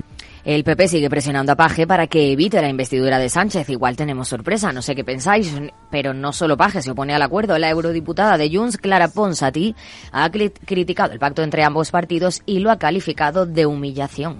Y mientras tanto, siguen las concentraciones en la calle Ferraz. La de ayer, la más masiva por el momento, tras conocerse el acuerdo, y pacífica hasta que los ultras hicieron acto de presencia. Los ultras arrancaron papeleras y se las lanzaron a los policías, también petardos y botellas. Acabaron, por cierto, en la calle Princesa, montando una barricada. El PP reconduce la protesta, prepara su mayor movilización para mostrar que la respuesta no es violenta. Este domingo a las 12 en todas las capitales de provincia. Pero Ayuso endurece el tono, acusada Sánchez de una dictadura y ha apelado ni más ni menos que a la corona, el ejército, las fuerzas de seguridad y la gente de bien.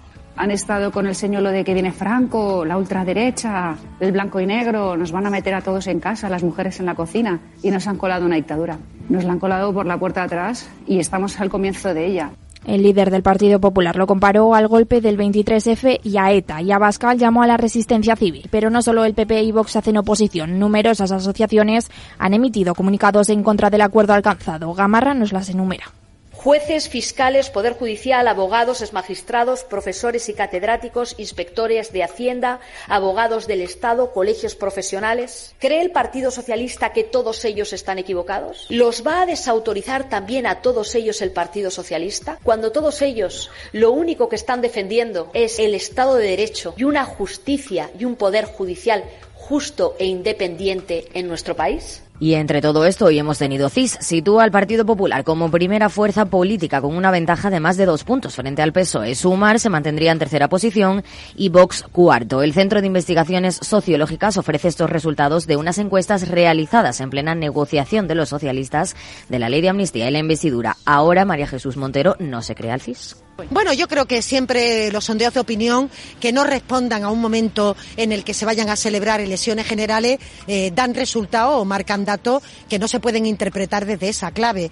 Eh, es eh, muy importante que en estos días se ha incrementado por parte del Partido Popular la tensión, se ha, no se ha condenado los gravísimos incidentes de forma clara que se han producido en nuestra sede hay que añadir también la noticia que desató ayer la alarma. Alejo Vidal Cuadras, el expresidente del Partido Popular catalán y fundador de Vox, recibió un disparo en la cara en el centro de Madrid. A pesar del susto, está fuera de peligro. La policía descarta que el disparo sea por cuestiones ideológicas y habla de crimen organizado y de sicarios. El propio Vidal Cuadras ha atribuido el disparo a su defensa de la oposición iraní. ¡Viva el vino!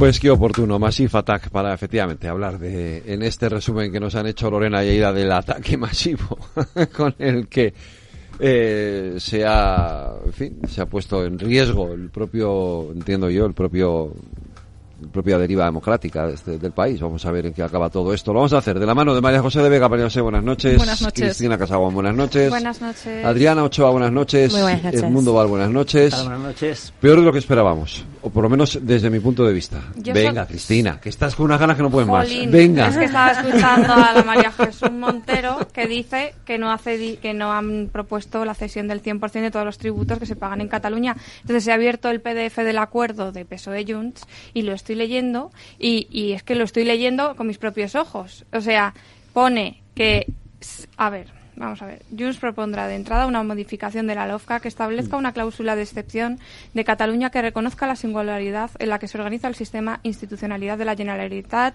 y facilite la cesión del 100% de todos los tributos que se pagan en Cataluña. Facilite, no está obligado. Claro, pero es que no puede ser que una palabra que porque han puesto facilite y no obligue a, ahora nos estamos inventando, como ella sugiere los periodistas, ¿eh?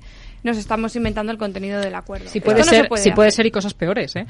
Bueno, pero Sí. sobre todo es que lo que ellos dicen ahora es que eh, esto está sujeto a negociación, es decir, que están Sí. abriendo la senda de la negociación. Pero claro, la senda de la negociación es la de eh, no les íbamos a indultar, se van a pasar la vida en la cárcel, no vamos a reformar el Código Penal a la Vamos carta. a decir, claro, es que lo que están indicando es, tal, es claro. lo próximo que les vamos a dar va a ser esto. En cuanto haya que negociar una nueva ley de presupuestos, en cuanto me pongan un poco la cuerda tensa porque necesito sacar una ley y, y necesito tus votos, eh, ¿qué me vas a pedir? ¿Qué te voy a dar? Pues esto, claro, ellos lo explican ahora. Yo esta mañana, me- en fin, me- en una tertulia en donde estaba con Cristina Narbona, me reía porque me decía, no, es que mm, este tema lo hemos explicado mediante una nota al margen. Y, y yo decía, hombre, pues, pues a ver si contratáis a mejores abogados, porque tener que explicar un contrato con nuevas cosas es que no es que no es esto. Yo creo No que es se, se amparan en esa ambigüedad para luego Sí. desdecir Sí, todo sí, lo sí, que sí, han dicho. sí, sí, y claro, esa ambigüedad, ojo, va a perjudicar al propio PNV porque acaba de desdecir lo que, lo que ha dicho de que en dos años eh, va a otorgar Claro, al- Montero al acaba de PNV negar lo de que les va a dar la, de la seguridad social, Pero- han pactado que en dos años Pero se la van a vamos dar. a ver. Ha tardado tres horas ¿Dónde hemos en estado? lo que acaba de firmar. ¿Dónde hemos estado los últimos cinco años? O sea, ¿desde cuándo Sánchez ha tenido palabra? Bueno, vale, bien. Bueno, pero en este caso- hombre, pero- Vamos a pero ver. aquí está todo por escrito, ¿eh? Sí, pero muy bien, pero me estás diciendo el PNV. Abrimos la puerta a traspasar la seguridad social. Pues que traspasar la seguridad social, más allá de un deseo y más allá de la eh, de lo bien que suena que me voy a autogestionar, conlleva un billón de déficit eh, público Claro. que tiene para el, pa- para el PNV, o sea, para el País Vasco, en este caso para el PNV, que es el que está negociando estas competencias. Conlleva que no son autofinanciables y conlleva que la gestión de unos tributos es muy bien, ellos se pueden encargar de recaudarlo como eh, las empresas se pueden encargar de recaudar el IVA, pero eso no significa que se lo vayan a quedar. Por tanto, sin conocer las let- sin conocer la letra pequeña es, dec- es- a mí sobre el papel a mí me llegan y me dicen oye te voy a traspasar la seguridad social con un billón de déficit digo vale para ti Claro, Pero es claro. que eso claro, no es claro, así. Claro. Claro, es que eso no es así. Entonces, lo que, de lo que estamos hablando en realidad es de unos acuerdos que son muy difíciles de llevar a cabo. Y muy serios, no se dan cuenta de la seriedad del contenido de los acuerdos, o sea, no se puede venir ahora con eufemismos o no puede hablar, en este caso, el, el del PNV y hacer su campaña electoral Ortuza con, con el tema de la seguridad social si luego, como dices tú, eh, no, es, no, es, no es, no se puede No se puede articular. articular. O sea, es que son temas tan serios que la frivolidad con las que lo están tratando y la ambigüedad, de verdad, que a, a mí esto es lo que más nerviosa me pone, que, que no hablen claramente ¿no? de lo que están negociando. Bueno, Pero- como decía Federico, es que eh, así nos hemos pasado la última legislatura. Fijaros, por poner un ejemplo, en, la nego- en una de las negociaciones del estado de alarma, en donde el grupo parlamentario que yo representaba y yo negociaba, además de forma directa, cara a cara, eh, firmaron con Bildu la derogación íntegra de la reforma laboral. Eh, no sé si fue el tercero o el cuarto estado de alarma, ¿no? Y todo el mundo dijo, ¿y vais a estar ahí vosotros que no comulgáis con esto de la derogación íntegra de la reforma laboral? Bueno, pues al final un poco con la idea esa de como no lo van a cumplir, pues como, o sea, nuestra esperanza, la esperanza de los que creemos en España, en la Constitución, en la transición, eh, en, en que esto no se convierta en una república bananera, consiste básicamente en que Sánchez no tiene palabra.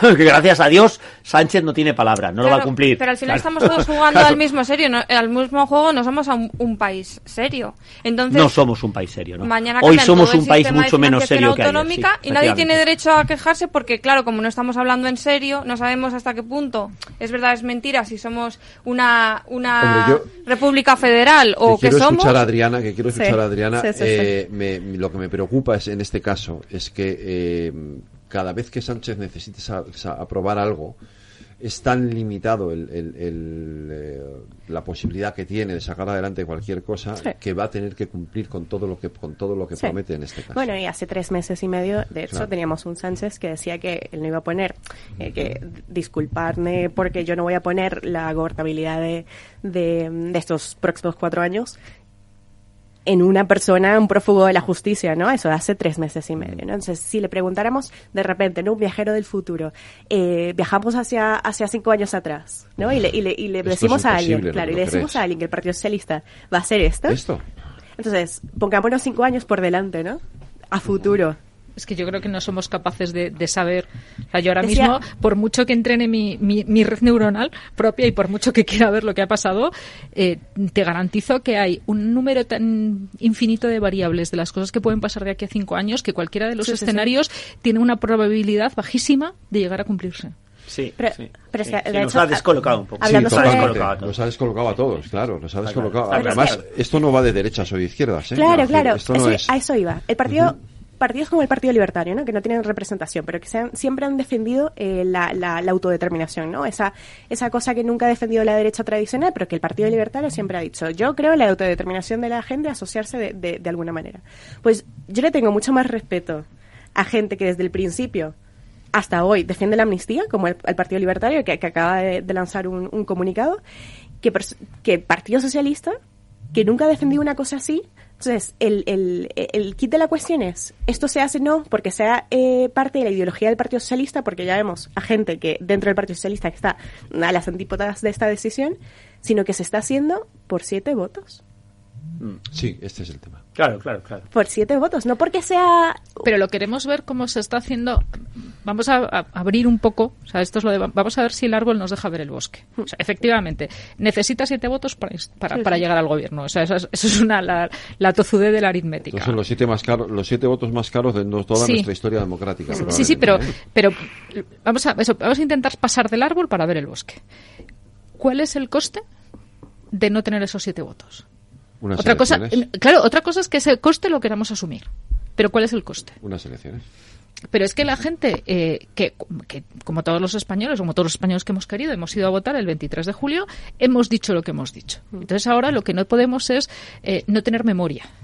Porque al final la política, eh, hay una frase, luego la voy a buscar, una frase muy famosa que hace referencia justo a que los políticos eh, son gente que tiene cabeza, que no tiene cabeza y que gobierna gente que no tenemos memoria, Hmm. ¿vale? Entonces, ¿qué es, qué es de lo que estamos hablando? Ahora mismo, esta es la realidad con la que hay que jugar. Sí, y dentro, y dentro de dos años, sí. dentro de tres o cuando haya unas nuevas elecciones, No, dentro de tendremos cuatro. Bueno, dentro de cuatro Dentro de tendremos cuatro. que tendremos que valorar cuál ha sido el desarrollo. Y a lo mejor resulta que si no vamos con una predisposición podemos pensar, pues mira, ha sido positivo o mira, ha sido negativo, pero en este momento, más allá de protestar, realmente es que la aritmética parlamentaria y sobre todo la transposición de los votos de los españoles ha sido esta. Sí, pero en retrospectiva hay gente que hoy reflexiona sobre qué pudo haber hecho Pedro Sánchez. O, o Alberto Núñez Feijóo eh, cua- cuando esto, cuando Sánchez no estaba públicamente dispuesto a la amnistía, ¿no? Pero Se cuando habla Sánchez de no grandes estaba- pactos de gobierno. El 21 de julio. Pero cuando- el 21 pero cuando julio no Sánchez estaba estaba- se a empieza a hablar amnistía. de por qué el Partido Popular Claro. y el Partido Socialista no han pactado, porque Claro. Sánchez no ha dicho esa noche, Sí, eh, pues reconozco tú- el ganador. tú- A mí no me- no te sientes engañada. a mí, no me gusta a mí no me Popular. gusta la Claro. amnistía yo No yo a mí no me gusta la amnistía y yo sinceramente eh, hubiera defendido y defiendo que hubiera preferido ir a otras elecciones Lo que pasa es que esas elecciones podían tener un coste muy alto y eh, Puede ser, estoy Pues ahí también. entonces, entonces ser. esas elecciones podían tener un Pero coste no muy sé qué alto coste es sí pero llega pues que José, pues ¿qué fíjate que en la segunda vuelta siguiéramos necesitando Claro, los votos Bien, vale. Bueno, pues, pues, pero estaríamos en la misma situación, no estaríamos perdiendo nada. Más Sí, que sí, tiempo, sí. más que En el tiempo. pe- Sí, peor pero- escenario estaríamos pero, igual. pero la realidad es que ahora mismo quien el único que lo tiene es, es Sánchez, el único que tiene la Sí, sí, posibilidad sí, es. Sánchez y mm, tenemos que jugar con las cartas que tenemos. Ya, pero eh, ¿por y qué sobre- no lo ves desde la perspectiva de que cuando yo fui a las urnas no me pude pronunciar eh, sobre la votantes- amnistía? Y los votantes del O PNV. sea, yo no voté al PSOE, y claro, votantes- yo, voté en blanco, eso fue Vale. público, pero, pero y la cantidad de compañeros, de amigos, de, de- de gente como tú, eh, eh, presuntamente votantes del Partido Socialista, eh, que fuisteis a las urnas con esa declaración del día 21 de julio que decía Pedro Sánchez la amnistía es inconstitucional. Es que yo- O sea, ¿por qué a mí no me piden opinión? ¿Por qué no someten a un Primero- referéndum? primero- ¿Por qué no me dejan expresar mi Primero, opinión perdona, en pero unas también, urnas? pero también en esto Es que no me cargamos, vale lo de la cargamos todas, representación no, no, cargamos política, todas las no me tintas vale, sobre Junts, no pero me tampoco vale. entiendo los del PNV. Bueno, lo del hace tiempo que dejamos de entenderlo. entender. Hace tiempo que dejamos de entenderlo. Sí, porque es que no en ni en, lo suyo. No están ni en lo suyo. o sea, No fíjate- están ni en, fíjate, ni Hay en, una ni en ser natural No lo tienes está a favor de la amnistía. Sí, pero la amnistía no es binaria. el- problema es que estamos condicionando todo el futuro. Un momento. La amnistía ahora mismo no es el, asunto más, más gordo. O sea, desde el pacto de ayer ¿eh? con Junts es bastante, pero no es lo peor, porque es que ahora se está viendo que incluso el, el poder judicial está en peligro, la división de poderes, porque ya han dicho que hay unas comisiones donde van a, a estudiar si hay jueces, ¿no? Que eh, bajo el, la palabrita esta que han sacado de Lawfare.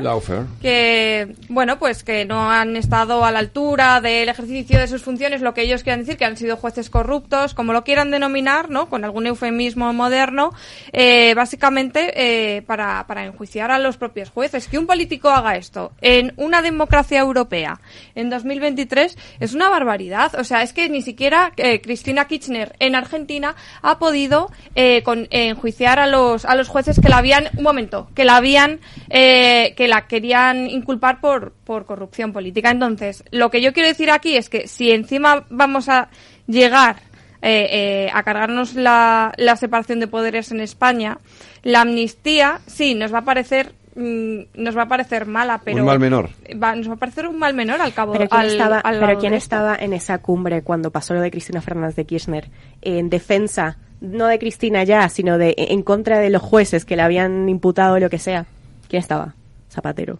Y Ah, Garzón. Bueno, y, Y vale, Garzón. Vale, pero sin salirnos del asunto, que si nos vamos a lo de Cristina Fernández de Kirchner tampoco es... Pero bueno, es un salto dialéctico. pero es Sí, para sí, sí, sí, compararte sí, que pero- ni siquiera en Argentina o sea, han No, podido lo que, sí, no, pero se me- amordazar es que, decir, jueces ese, ese tema para mí es la parte más fundamental del acuerdo de ayer, Mm. ¿vale? El, el- el hecho... Pero es que- pero, pero voy un poco a lo que tú decías, es decir, el, el presidente del gobierno, el candidato, el candidato Sánchez tiene la legitimidad, porque la tiene, Sí. de poder intentar un pacto para gobernar, ¿vale? En esto estamos todos de acuerdo, Sí, yo sí, creo que claro. nadie puede, nadie puede ponerlo en duda, ¿vale?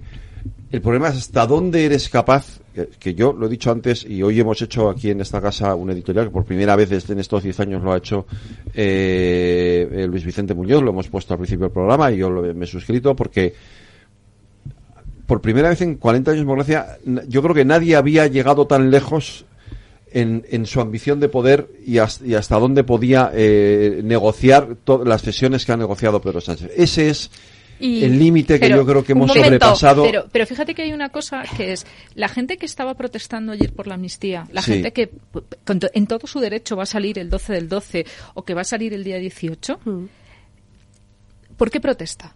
Y, y- y espera que- o sea, y- y me explico. Protesta por la amnistía en sí mismo, o sea, protesta porque Por no va a haber, cosas. no, protesta porque no va a haber a Puigdemont en la cárcel y al final va a volver y se va a bajar de la escalinata del avión, o protesta por esa separación de poderes. Es que yo no tengo claro que seamos por conscientes la de cuál es, de de cuál es la- autodeterminación. de cuál es la trascendencia de lo que está pasando. El, el Claro, artículo, el artículo a ver, a- 92 a no chavales- avala ni puede avalar porque afecta a la soberanía nacional de España ninguna consulta de autodeterminación. Esto también está sobre la mesa. Está sobre la mesa, para resumir, el ordenamiento jurídico, la separación de poderes, el principio de alternancia, eh, la igualdad frente a la ley de todos los ciudadanos, porque ahora parece Lo que, lo que que, dicen es que los catalanes ese, ese pi- principio de tienen su propio autodeterminación, sistema además, financiero. en caso de que se produjera un referéndum, tenemos que y la estar autonomía de la justicia encargada de o sea son en mm, principio, a ver en principio. son cosas de base son cosas de sistema. Y si te cargas esto que son las las ruedas lo- las diques del sistema llegas a una al deterioro del no al, sistema. deteri- no al deterioro, a una cosa que se llama dictadura. Vamos a llamar las cosas por su nombre, porque es que parece que en España no, no nunca puede haber una dictadura. No, las democracias se deterioran por los intangibles y, y no se declaran ahora mismo con golpes de estado pues como el de Tejero con los tanques ahí en la Sí, calle. o sea, O yo- sea, eso, o sea, eso son tácticas muy burdas tema- para lo de- que hoy en día. Cómo se destruye una democracia pues como le están haciendo lo estamos viendo en directo. Yo- sí, sí. O sea, yo creo que el tema de la declaración de dictadura de, de Ayuso, quiero decir, me parece en estos Yo iba a ir a un poco más tarde a eso, pero bueno, si queréis hacerlo ahora, a mí me parece una barbaridad. Parece A mí me parece una barbaridad también. Me Claro, una sobre- porque me parece una es so- sobrereacción. Y sobre todo desenfoca. Sí, sí, sí. Pero quiero Desvía, decir... desvía, desvía la atención de donde tiene que estar. Sí, pero hay algún, hay algún argumento... Nos olvidamos de lo que son las jerarquías. Ni, ni la organización administrativa del Estado. o sea, Adriana, porque estamos Adriana. hablando de la No, no, no, separación de poderes, ver, pero tampoco de la jerarquía. Sí, que sí, pero hay algún, hay algún argumento, ¿no? Porque estaba escuchando al cine esta mañana. Hay algún argumento sobre yo que soy venezolana, ¿no? Y, y- y que entiendo cómo se negocian, eh, cómo se negocia en el extranjero con un, eh, con un supervisor aut- eh, testigo internacional. Eh, y, y cómo eso es propio de una democracia mm, Inmadura, imperfecta. Eso es. de no quiero llamar Estado fallido, porque Inmadura, no, imperfecta, pero vamos a dejarlo ahí. Nada. Estado fallido Sudán del Sur, ¿no? democracia fake. Eso, de, de degradada, no sé Claro, cómo llamarlo, sí, ¿no? sí. Entonces, esa imagen, es verdad, de, de mostrar el pacto en el extranjero, con un eh, supervisor internacional, sí, sí da eh, en lo simbólico quizás una, una imagen de una democracia un poco eh, desgastada. ¿No? Claro. Porque además De estás, reco- línea, estás claro. reconociendo que entonces en España hay presos políticos. Claro, Bueno, pero llevan y luego además y lo- sí, Si todos es el- estamos hay de acuerdo en que no nos segunda gusta la derivada amnistía, y ¿eh? es que eh, Cataluña no es sujeto de derecho internacional. Claro. Es que Cataluña no es nadie en el plano Pero- pero ni internacional. Ni Dice el Cataluña- acuerdo, que yo me lo he leído bien. eh, es que Cataluña va a participar directamente en las organizaciones e instituciones internacionales por sí misma. Si no puede, si no tiene personalidad jurídica internacional, si no existe en Pero, el plano es- pero en internacional. el fondo es lo mismo que le estamos criticando a Cataluña, es lo que ha hecho Isabel, Isabel Ayuso. Sí. Isabel Ayuso no puede hacer una declaración por sí misma, Paje no tiene posibilidad eh, dentro de la comunidad autónoma porque estamos hablando de otro orden administrativo. Pero a mí me, me gusta O sea, lo que ha dicho Alberto Núñez Feijóo, de verdad, comparando esto con el terrorismo de ETA, o sea, mí me me parece un, des- llamar un la, la me parece profecía, un despropósito. la profecía autocumplida del Prusés. O sea, España se está convirtiendo en lo que el Prusés decía que era España. A ver hay Sí, un problema sí, es hay verdad, un problema y Ellos decían que éramos una democracia de segunda línea y Pues van a está. conseguir que lo hay, seamos. hay un problema Claro. y es la tendencia al tremendismo. Bastante tenemos con la realidad que tenemos como para exagerar. No hay que exagerar. Y siempre que un analista o un político eh, exagera, en realidad mm, está Me- perdiendo su credibilidad, está- lo está primero. más leña al fuego. Y no es echar leña al fuego, es que pierdes tu credibilidad y además parece que te como si la realidad, ¿no? Específicamente llamar a las cosas por su nombre, utilizar las lo que está pasando con esa información como si no fuera suficiente, como si siempre hubiera que añadir un temor más, ¿no? Como sí, sí. no, no, es que con lo que hemos visto ya ayer firmado, ya eh, ahí no hay tremendismo alguno en decir que se puede socavar la independencia del Poder Judicial y por eso hay eh, tres asociaciones de jueces independientes que, que han manifestado su, su preocupación, ¿no? y de este fiscales. y de fiscales. Entonces, eh, ya con esto creo que hay suficientemente Yo creo que hay un material problema- de sobra para saber que vamos a un deterioro de nuestra democracia. Yo estoy y, de acuerdo. O sea, y que no y que esto no es un asunto de derechas o de izquierdas, Sí, es sí, un sí, sí. asunto O sea, de, de la- del Estado de Derecho. Pero yo creo que todos podemos estar de acuerdo. 78. Yo creo que todos podemos estar de acuerdo en que se están deteriorando las instituciones con un paso Sí. así. Pero de eso a llamar dictadura a España, yo todavía no, No, lo he dicho que podemos entrar en esa vía de la dictadura. ¿Por qué? Pues porque si no hay separación de poderes, eso es una dictadura de facto. O sea, aun- aunque no nos llame de Economist dictadura, si no hay separación de poderes, si no hay jueces independientes, estamos en la situación de Polonia y, y Hungría. Y esto lo ha dicho Claro. hoy político, político que es, como sabemos, es un medio europeo, ha dicho que la situación es ya muy parecida a la de a la de Hungría y a la de Polonia y es que no hay que exagerar nada es que es pero así. vamos a ver que, es- que, eh, volvemos al punto de partida a ninguno nos gusta la amnistía pero llegados a este punto o sea, además de protestar eh, desde el punto de vista organizado que es lo que estamos hablando no lo de montar una barricada en Argüelles ¿qué, qué podemos hacer? es que realmente ahora mismo eh, nuestra capacidad de actuación es limitada. Y, y no, ten- no, y no vamos a volver a tener otra ventana hasta que o nuestros representantes, los que cada uno de nosotros hayamos escogido en el Parlamento, o hasta que volvamos a las urnas, Hmm. se puede ejecutar y se pueda transformar realmente en algo. Entonces, podemos estar 15 días, podemos estar 20 días, podemos estar protestando, Mm. pero lo que no podemos es olvidarnos de en qué punto estamos y a qué punto vamos a llegar. Y cuando lleguemos a ese punto, tendremos que analizarlo. ¿Cuál es el punto al que vamos a llegar? Al que- la- en las próximas elecciones, la próxima vez que tú tengas que dar tu voto, tendrás Claro. que decidir y tendrás que tener la perspectiva para Pero ahora decir. no estamos en eso. Esto- claro, pero es que sí, se- pero, pero- es que es en el que vamos a poder estar. Te somete también a la reflexión eh, de, de ver que hay cosas que no funcionan. Claro. Efectivamente, yo esto que dice María José eh, lo pienso mucho en estos días. Es decir, cómo es posible que alguien se presente a unas elecciones en donde eh, el día anterior de votar te está diciendo que la amnistía es inconstitucional, después coge, celebra la amnistía, los eh, ciudadanos siguen sin poder manifestar su opinión si no es a través del ejercicio del derecho de manifestación. O sea, aquí están fallando cosas. En este sistema nuestro están fallando cosas. No quiero decir que nos convirtamos en Suiza, donde todo se somete al referéndum, porque porque me parece Porque una locura. No, y, bueno, y además aquí tenemos la cosa de Franco, ¿no? Que también sometía al referéndum a las leyes diferencias fundamentales. Es- como el plebiscito es como un poco propio de las dictaduras, ¿no? Em, pero pero pero pero yo lo he pensado mucho esto, efectivamente. Em, eh, ¿Cómo participamos? ¿Qué decimos? Eh, ¿Dónde lo hacemos? Yo no creo Eh, que el- no tenemos cauces eh, Es que no lo saben. institucionales Mira, para hacerlo. la- Y al final, ¿qué nos queda? Nos queda la esperanza del juez Llarena y el juez Marchena que van a plantear una cuestión de inconstitucionalidad ante el Tribunal Constitucional, que yo me niego a pensar que es un órgano político, porque soy jurista y no quiero pensarlo, no, no me- se me ponen los pelos como escarpias, por decirlo claramente. La cuestión prejudicial ante el Tribunal General de la Unión Europea, el Tribunal de Justicia de la Unión Europea, y lo que vaya a hacer el comisario Reinders, eh, que efectivamente abortó una ley de amnistía en Rumanía en el año 2019, que era muy poca cosa en comparación con lo que está pasando en España, ¿no? Y que era una comisión europea, además, que no es esta, eh, que a lo mejor es más blanda que la que entonces... A ver si se atreve a hacer esto bueno, España, que es bueno, bueno, pues es que es la espera, la- el- el- lo único en lo que podemos... Pero mira, la que haga paje. La frase- Bueno, y queda una cosa. Eh, que ya esto ya sé que me vais a decir que soy un tipo surrealista y, y onírico, eh, que, de, que de hoy para mañana, de aquí a la investidura, pues haya una secesión dentro del Partido Socialista capitaneada es por que Felipe dice. González y compañía, y entonces resulta Sí, que, sí. que haya diputados del Partido Socialista que no voten a favor de la investidura Sí, de sí. Pedro Sánchez, que ya me parecería... No creo fin, que yo pase. salgo a la calle a celebrarlo con champán, ¿eh? Sí. Si, si pasa Mira, esto. la frase a la que hacía referencia antes era de Voltaire y dice que la política es el camino para que los hombres sin principios puedan dirigir a los hombres sin memoria. Pues vamos a acordarnos de que tenemos memoria Sí, y vamos sí. a plantearnos qué es lo que realmente queremos que sea nuestro país. Ahora, cuando el año, el año- vamos a ver, dentro de nueve meses tenemos elecciones europeas. Vamos a, a ver qué vamos a votar cuando tengamos elecciones europeas. Sí. Vamos a ver qué votan los vascos que tienen en el 2024 elecciones. Los los catalanes.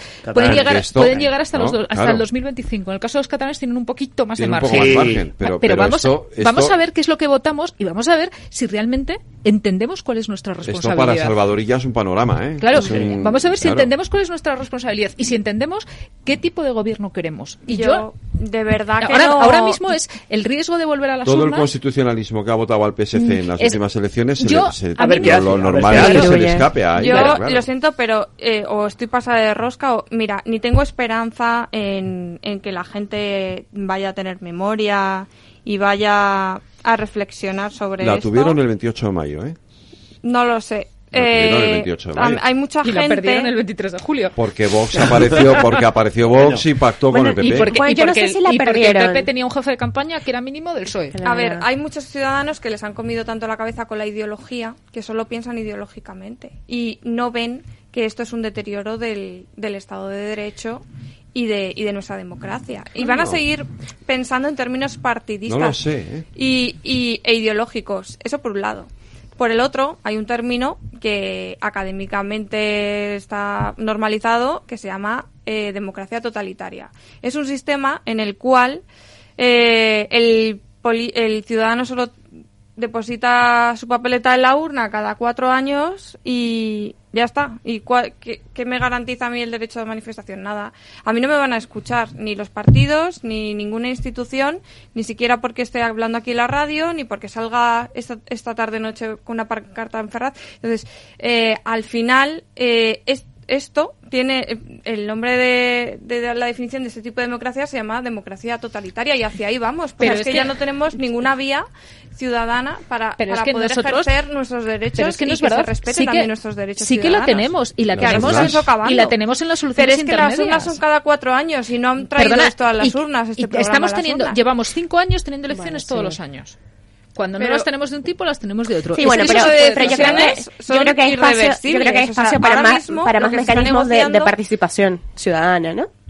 Bueno, pero entonces, vale, pues entonces hagamos Pero- un órdago, creo- hagamos un órdago y replanteémoslo Pero- y sí, sí, sí, sí, replanteémoslo. es que si queremos hacer ver, como en Estados creo- Unidos que las, cam- las que cámaras se cambian de Yo- y no están dejando a los ciudadanos ni siquiera el derecho a decidir si les parece bien o no que ahora haya normas inconstitucionales.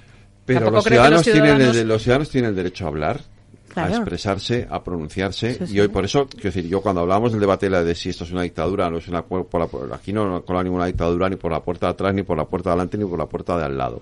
¿Vale? Quiero decir, eh, no, no en esos términos. Pero es decir, que una yo- dictadura implica lo que he una, dicho es una que dictadura, son una- acuerdos inconstitucionales. pero espera, déjame terminar. Una dictadura implica eh, pérdida de derechos y de libertades, implica la desaparición de partidos políticos, implica una serie de cosas que no son Persecución. persecución, implica torturas, implica, en fin, es que... Pero yo aquí- entiendo que a nadie que se haya manifestado en Claro. Ferraz le han, perseguido, ¿no? No, de, de momento bueno, le han- gaseado, eso sí, pero poco Bueno, más. pero es que, perdona, para empezar implica Eso que no puedes ir a. Ferraz. Y además, lo claro, primero que claro. implica es Perseguir a es los una jueces os parece poco. No, eso es deterioro de la eso es- democracia pero- y pero del Estado se- de Derecho y de, y de, y de La los... y de- separación de poderes la es lo básico de una poderes. democracia. Claro, pero en una Claro, dictadura, para empezar, tú tú ayer puedes- no podías ir a Ferraz. Claro, en una, en una dictadura es algo más que eso, ¿vale? Pero si es que el- vu- vuelvo a decir, y sobre a todo ver, desenfocamos... Yo no he dicho eso, yo he he dicho No, si no lo digo tú, democracia lo ha dicho Isabel Díaz Ayuso, de la dictadura. Pero otra vez, porque claro, si- siempre nos vamos a la exageración. Se- lo que donde estamos ahora en este régimen se llama democracia totalitaria, no se llama dictadura. No, se llama, eh, se llama una ambición desmedida de poder y un tipo que es Pedro Sánchez Sí, dispuesto está- a cualquier cosa para, para tenerlo y para imponer eh, y, el- su, y un ejercicio, sí. y un ejercicio que se ha planteado muchas veces. Si no fueran necesarios estos siete votos y esta amnistía Hmm. eh, lo hubieran hecho dentro de seis meses, Sí. pensaríamos lo mismo. Eh, O sea, una bueno, amnistía- No lo sé. no, Bueno, no, pero- pregunto. O sea, imagínate que... Pero que- ¿por qué que iban a hacer dentro de seis meses una amnistía? imagínate que en vez de llevar así las negociaciones y en vez de tener enfrente a un personaje como Puigdemont, tienes a una persona con otro planteamiento que dice muy bien yo te doy los votos y tú y yo quedamos en que dentro de seis meses me haces una amnistía. Y de momento yo te doy los votos eh, sin que esto trascienda.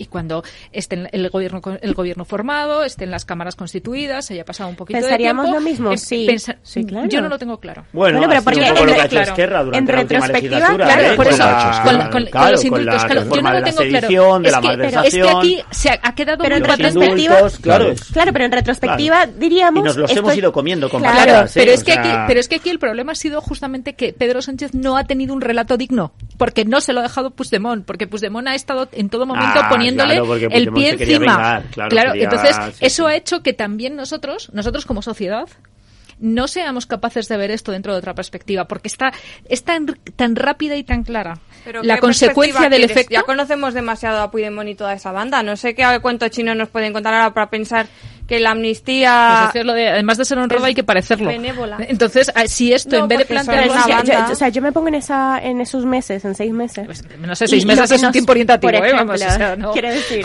Pero eh, lo, lo que pasó con Esquerra, o sea, todos pensamos que en, retro- en retrospectiva esto ya estaba pactado, por ejemplo. ¿Entiendes? Pues o sea, no sé si se pacta estar tres años y ocho meses en la cárcel, ¿eh? Ah, bueno, claro, claro. Y O sea, por ejemplo, exiliado, ¿no? eh, Como Junqueras- ellos, Junqueras ¿no? se comió de la tres años de cárcel. claro. No, no, que esto no está. En fin, quiero que decir, de vivir una fuera manera de España a- durante ambigua, años y ambigua y que abierta. en ¿sabes? Bélgica. Claro, ambigua y abierta. Claro, pero es que aquí Yo además desde luego no me cambio. nos hemos Claro. claro, Yo no me cambio. Sí, sí, pero es que aquí nos hemos que comido además el relato todos. de un perdón, iba a decir una palabra que no era la adecuada, de, de una, de una persona que además ha querido Esta que es su la relato otra. Sea especialmente cruente con el con el además en este caso ni siquiera ha sido un socio era el adversario. O sea, yo te humillante. tengo que ganar. Sí puede ser humillante puede ser yo, yo más bien lo, defi- lo definiría fíjate como cruel. O sea porque porque no ha sido tanto el humillarte como el hacerte daño. Esta pero bueno me- con el matiz que lo quieras decir. Entonces eso también han exaltado muchísimo los ánimos Ya. porque estás teniendo, o sea, perdona, tienes la sensación, hoy llevan todos los ministros de... eh, he oído esta mañana a Félix Bolaños, he oído a Pilar Alegría diciendo que es que mm, el sapo que se ha tenido que comer Junts. Pues perdona, No, no, pero Sí, el que sí, bueno, se ha porque es el discurso. Claro, bueno, no claro, pero el problema es que no les ha dejado un Yo- relato coherente porque está diciendo no, porque de que Eh, no claro, son es que eso no se lo cree nadie. Claro, Esta mañana en Alsina, que estabas hablando tú, Adriana, de esto, precisamente estábamos hablando, estaban hablando de esto, ¿no? O sea, es que este relato es verdaderamente Claro, onírico, es surrealista. claro. Ahora, pero que tampoco entendamos que... Pero es que o sea, también- para- pero es que también venimos de unos ánimos nuestros- muy caldeados, Nuestros oyentes, esto. no estamos en una dictadura, como dice Federico. Estamos aquí en la radio, decimos lo que nos da la gana, pensamos libremente. Claro. Eh, esto no es Venezuela, Adriana. No tenemos, por ejemplo, en la consulta que ha hecho el- la oposición venezolana aquí en Madrid para dotar de una voz única a la oposición contra Maduro, eh, no tenemos al Tribunal Supremo venezolano ilegalizando esa consulta que se ha llevado a cabo en distintos lugares del mundo entre la oposición venezolana. Eso es el lawfare. Eso es el lawfare. Cuando el Tribunal Supremo venezolano ilegaliza la consulta de la oposición venezolana contra Maduro. Y eso no está pasando en España. No ha pasado y no está pasando y no va a pasar, y además creo el, yo. Y además no, el no confundamos. Y aquí, Claro. corrígeme si me equivoco, es que tampoco es solo necesario, tampoco necesariamente viene de oficio, viene por los jueces, también viene por el goteo de recursos que presenta Vox, Claro. viene por el goteo de recursos que en su momento, que ahora parece que están un poco más tranquilos, tenía Podemos. Instrumentalización, Eh, eh, entonces estás utilizando un método y un sistema del cual yo estoy extremadamente orgullosa, que es muy garantista, como es nuestro sistema de justicia, Claro. que toda la norma tiene una trampa y por tanto te pueden enredar.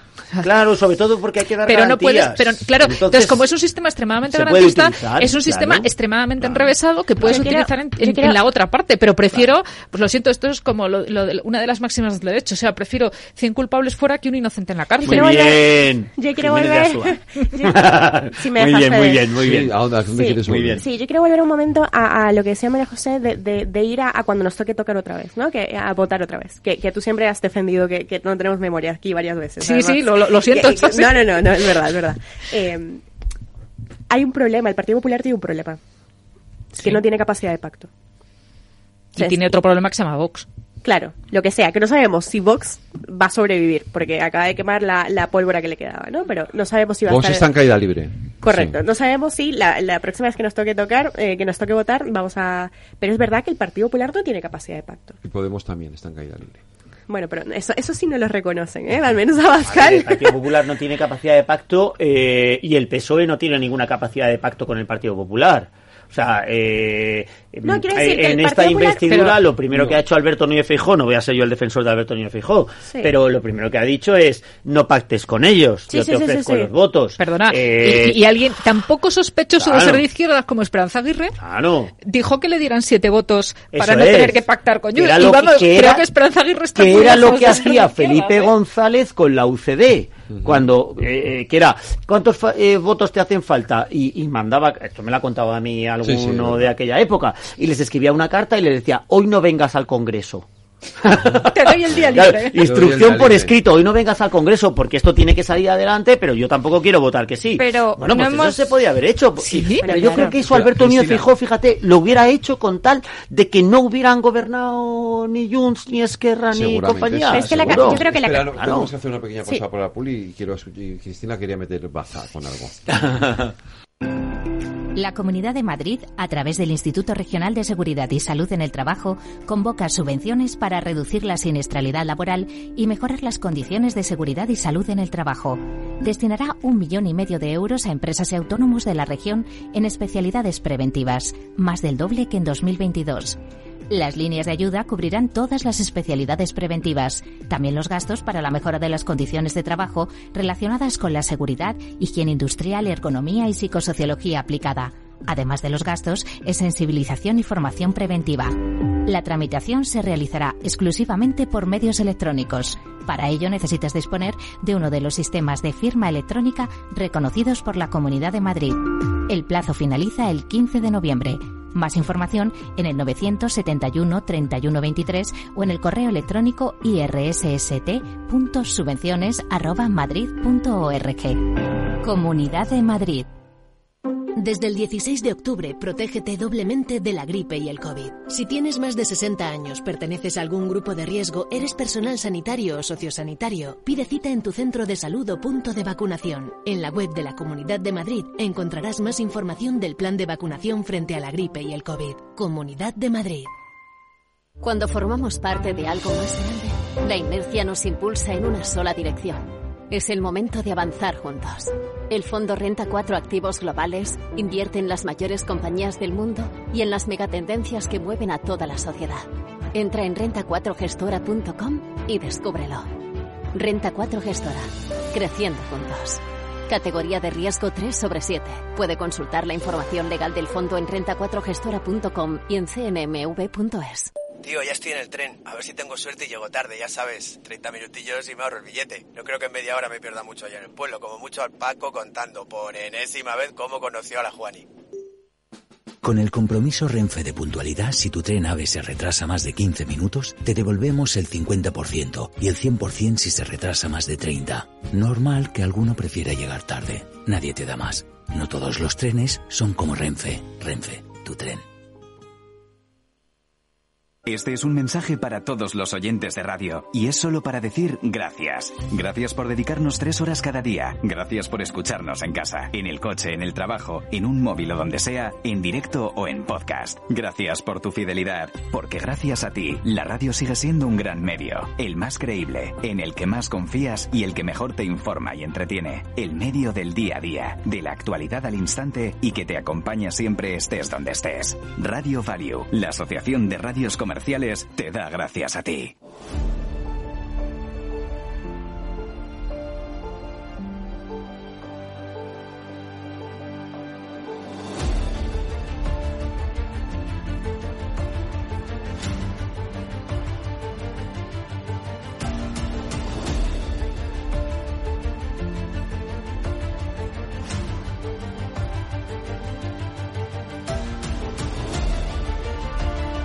Continuamos en la tertulia del balance, analizando esto, este acuerdo que se conoció ayer entre el Partido Socialista y Junts Cataluña, hoy con el PNV, también con Coalición Canaria, por cierto.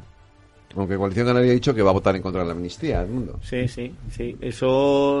A mí me sorprende. Yo, yo creo que Coalición Canaria se equivoca, pero bueno, Es ellos que saben. Coalición Canaria siempre ha jugado con un papel un poco intentando hacer la política del PNV, que lo hemos hablado en esta tertulia alguna vez, ¿no? Yo eh, lo digo, en fin, que se entienda bien, ¿eh? Que se entienda bien.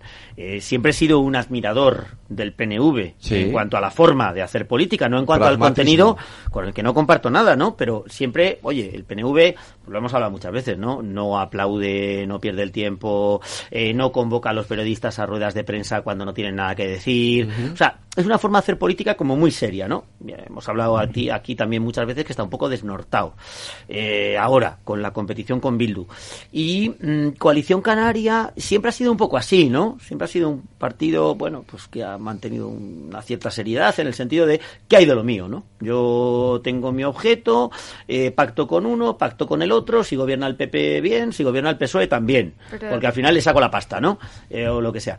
Y ahora, mm, claro, a mí cuando en esta con Bildu, con Esquerra, con todo este rollo, mm, estos mm, amigos tan indeseables que se ha echado eh, Pedro Sánchez, de repente, ini- inicialmente decía Coalición Canaria, ah, pues yo también voy a apoyar. Decía, caray, ¿qué está pasando aquí? No me pegaba, no me Mm. pegaba.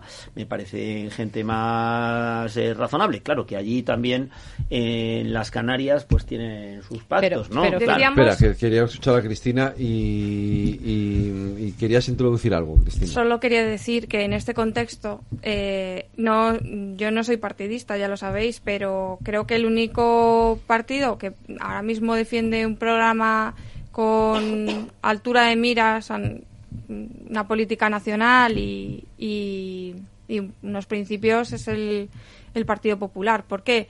Porque al final la dinámica que ahora rige España es mm, una dinámica mm, del qué hay de lo mío, ¿no? Volviendo un poco a lo que decía Ortega en la, inver- eh, la España invertebrada. Es el utilizar al final el Congreso eh, de los Diputados, pues mm, para pedir mm, más soberanía o para pedir, no sé si la de Coalición Canaria a lo mejor ha negociado un No, tren han negociado pasta, ni dinero, que esto que pasta, ha pasado dinero, siempre claro, con el pero todo esto yo creo que no es, es- no es una política de miras, porque también tienes que tener un interés en mantener el estado de la negociación. Esto no Siempre forma parte, así. siempre ha sido así. Sí, es que no podemos seguir repitiendo esto. Es que la política es así, es que siempre ha sido así. No, es que si ahora mismo tenemos un problema eh, de que por el interés se están desvalijando eh, cosas como hemos dicho que, sustentan la democracia y la como la separación de poderes pues tenemos que parar en algún momento y decir vamos a ver si alguien trabaja por el beneficio de España por el beneficio eh, de que se cumplan las normas constitucionales y se respeten los derechos de todos los ciudadanos porque al final si eh, los beneficiados de una comunidad autónoma piensan que votando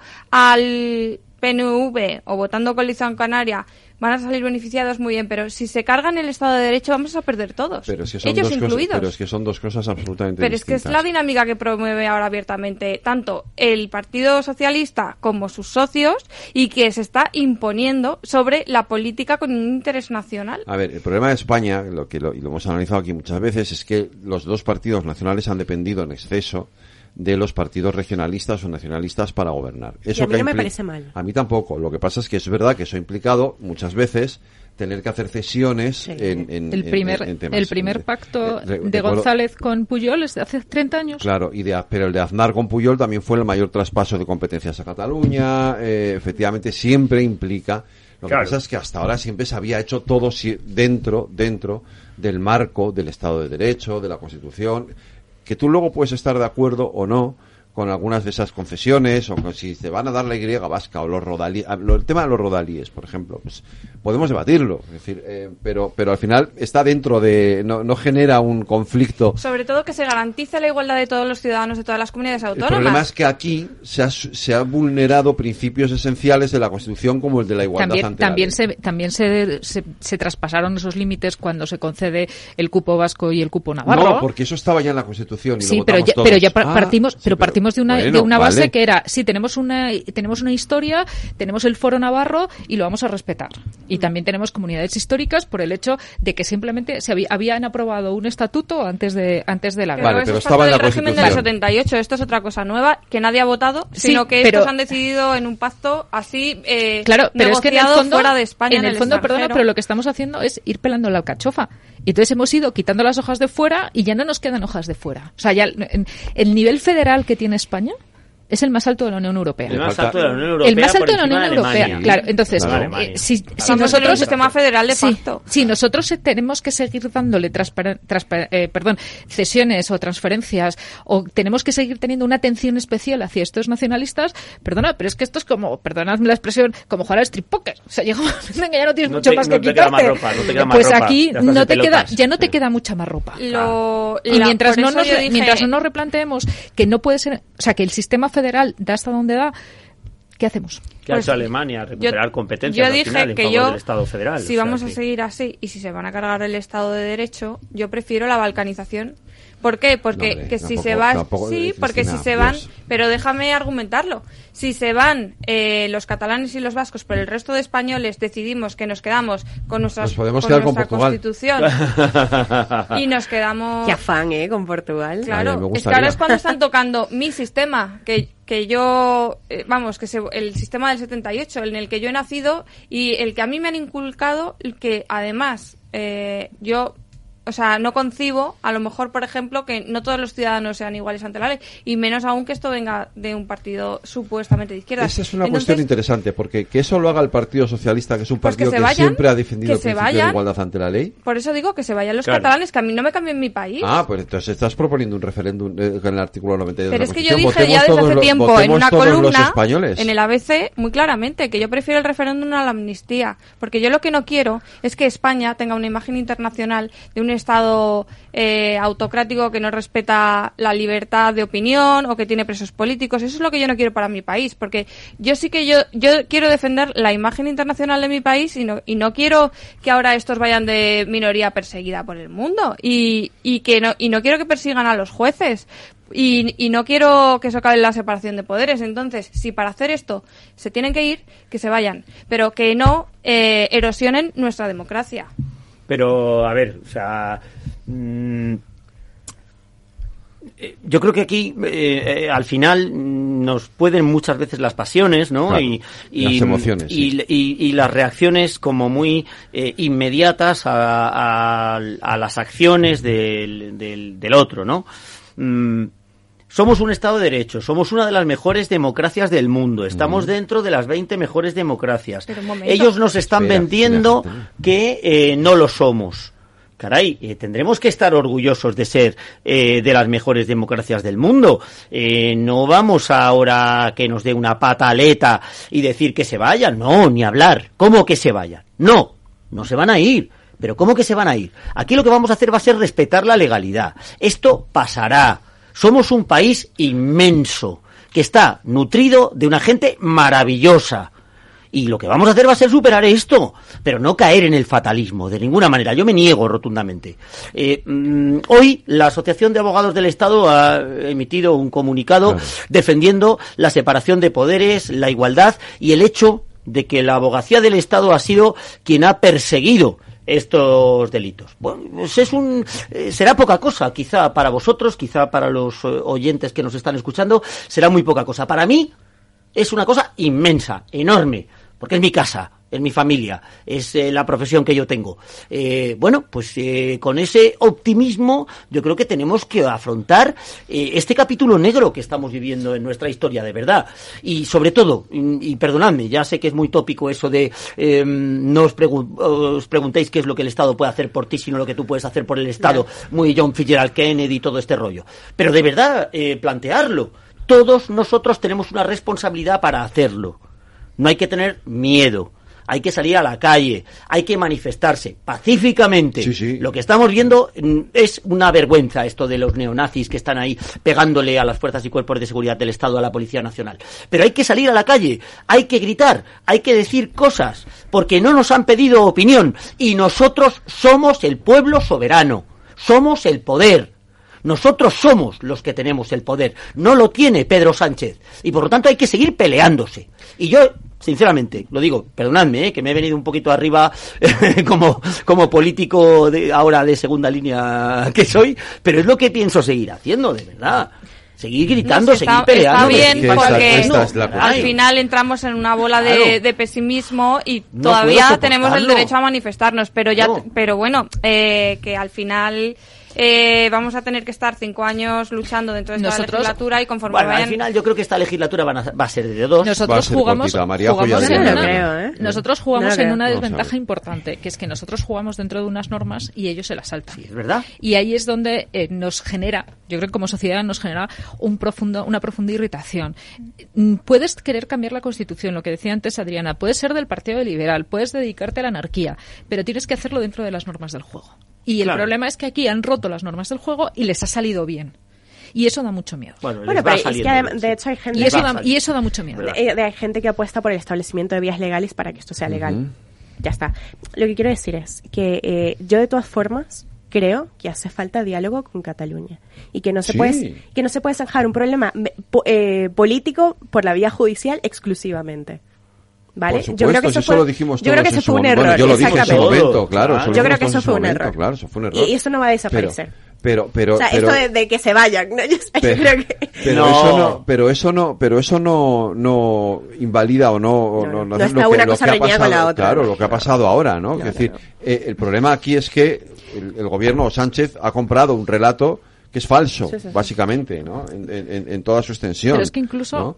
Y, y yo creo que lo que tenemos la obligación, en línea con lo que decía Edmundo, lo que tenemos nosotros es la obligación de no callarnos. Eso es. Pero incluso- Empezando por nosotros los periodistas. Pero incluso, Claro. fíjate, estamos hablando de dentro del margen del régimen del 78 se pueden cambiar las cosas. Y las cosas se tienen que cambiar. No, a lo mejor no, es, no, pero a lo mejor no es necesario ni siquiera cambiar la Constitución. Habrá cosas porque, pues por ejemplo, si cogemos, si cogemos la, la, la, la Constitución de los Estados Unidos tiene 250 años, la inglesa tiene 500 y pico Nos y han ido y han ido modificando las leyes. Pero tienes que hacerlo con la realidad social. Y con diálogo y con consenso, por supuesto. Con la realidad Cristina, social. María José Edmundo, Adriana, buenas noches. Buenas Buenas noches. noches. Gracias. Buen fin de semana. Bueno, y te-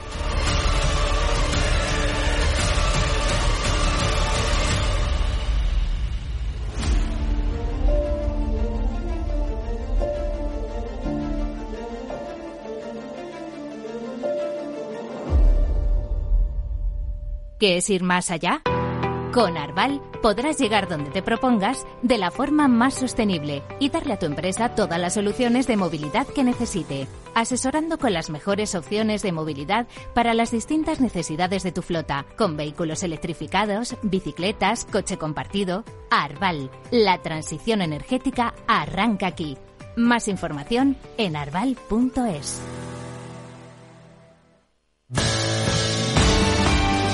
Capital Radio. Siente la economía.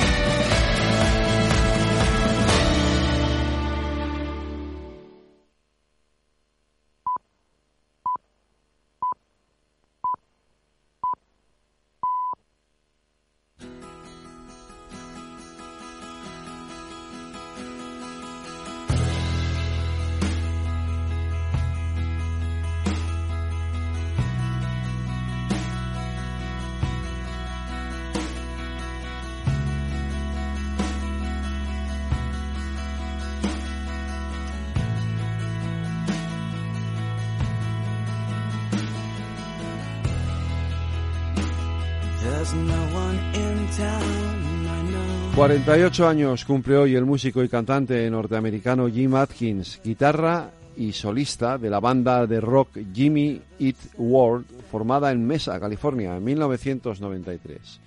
Desde entonces han publicado una decena de álbumes con temas como The Middle, Pain, Big Casino, My Best Theory, Sure and Certain y este Hear You Me que está sonando. Su trabajo más reciente fue Surviving en 2019. Con la música de Jimmy Eat World nos despedimos hasta el lunes. En la redacción estuvieron Aida Skirek y Lorena Ruiz. En la realización técnica Jorge Zumeta. Les habló Federico Quevedo. Cuídense, sean felices, pasen un buen fin de semana y escuchen lo que viene aquí en Capital Radio.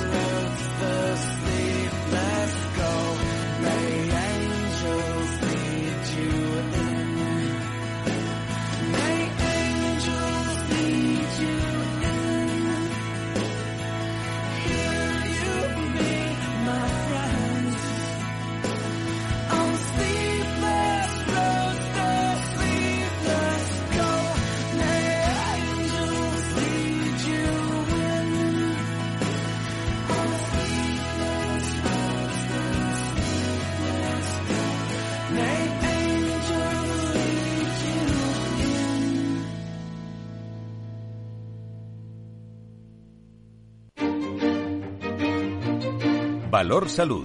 Tiempo de salud. Su actualidad, sus personas, sus empresas. Todos los viernes a las 10 de la mañana en Capital Radio, con Francisco García Cabello.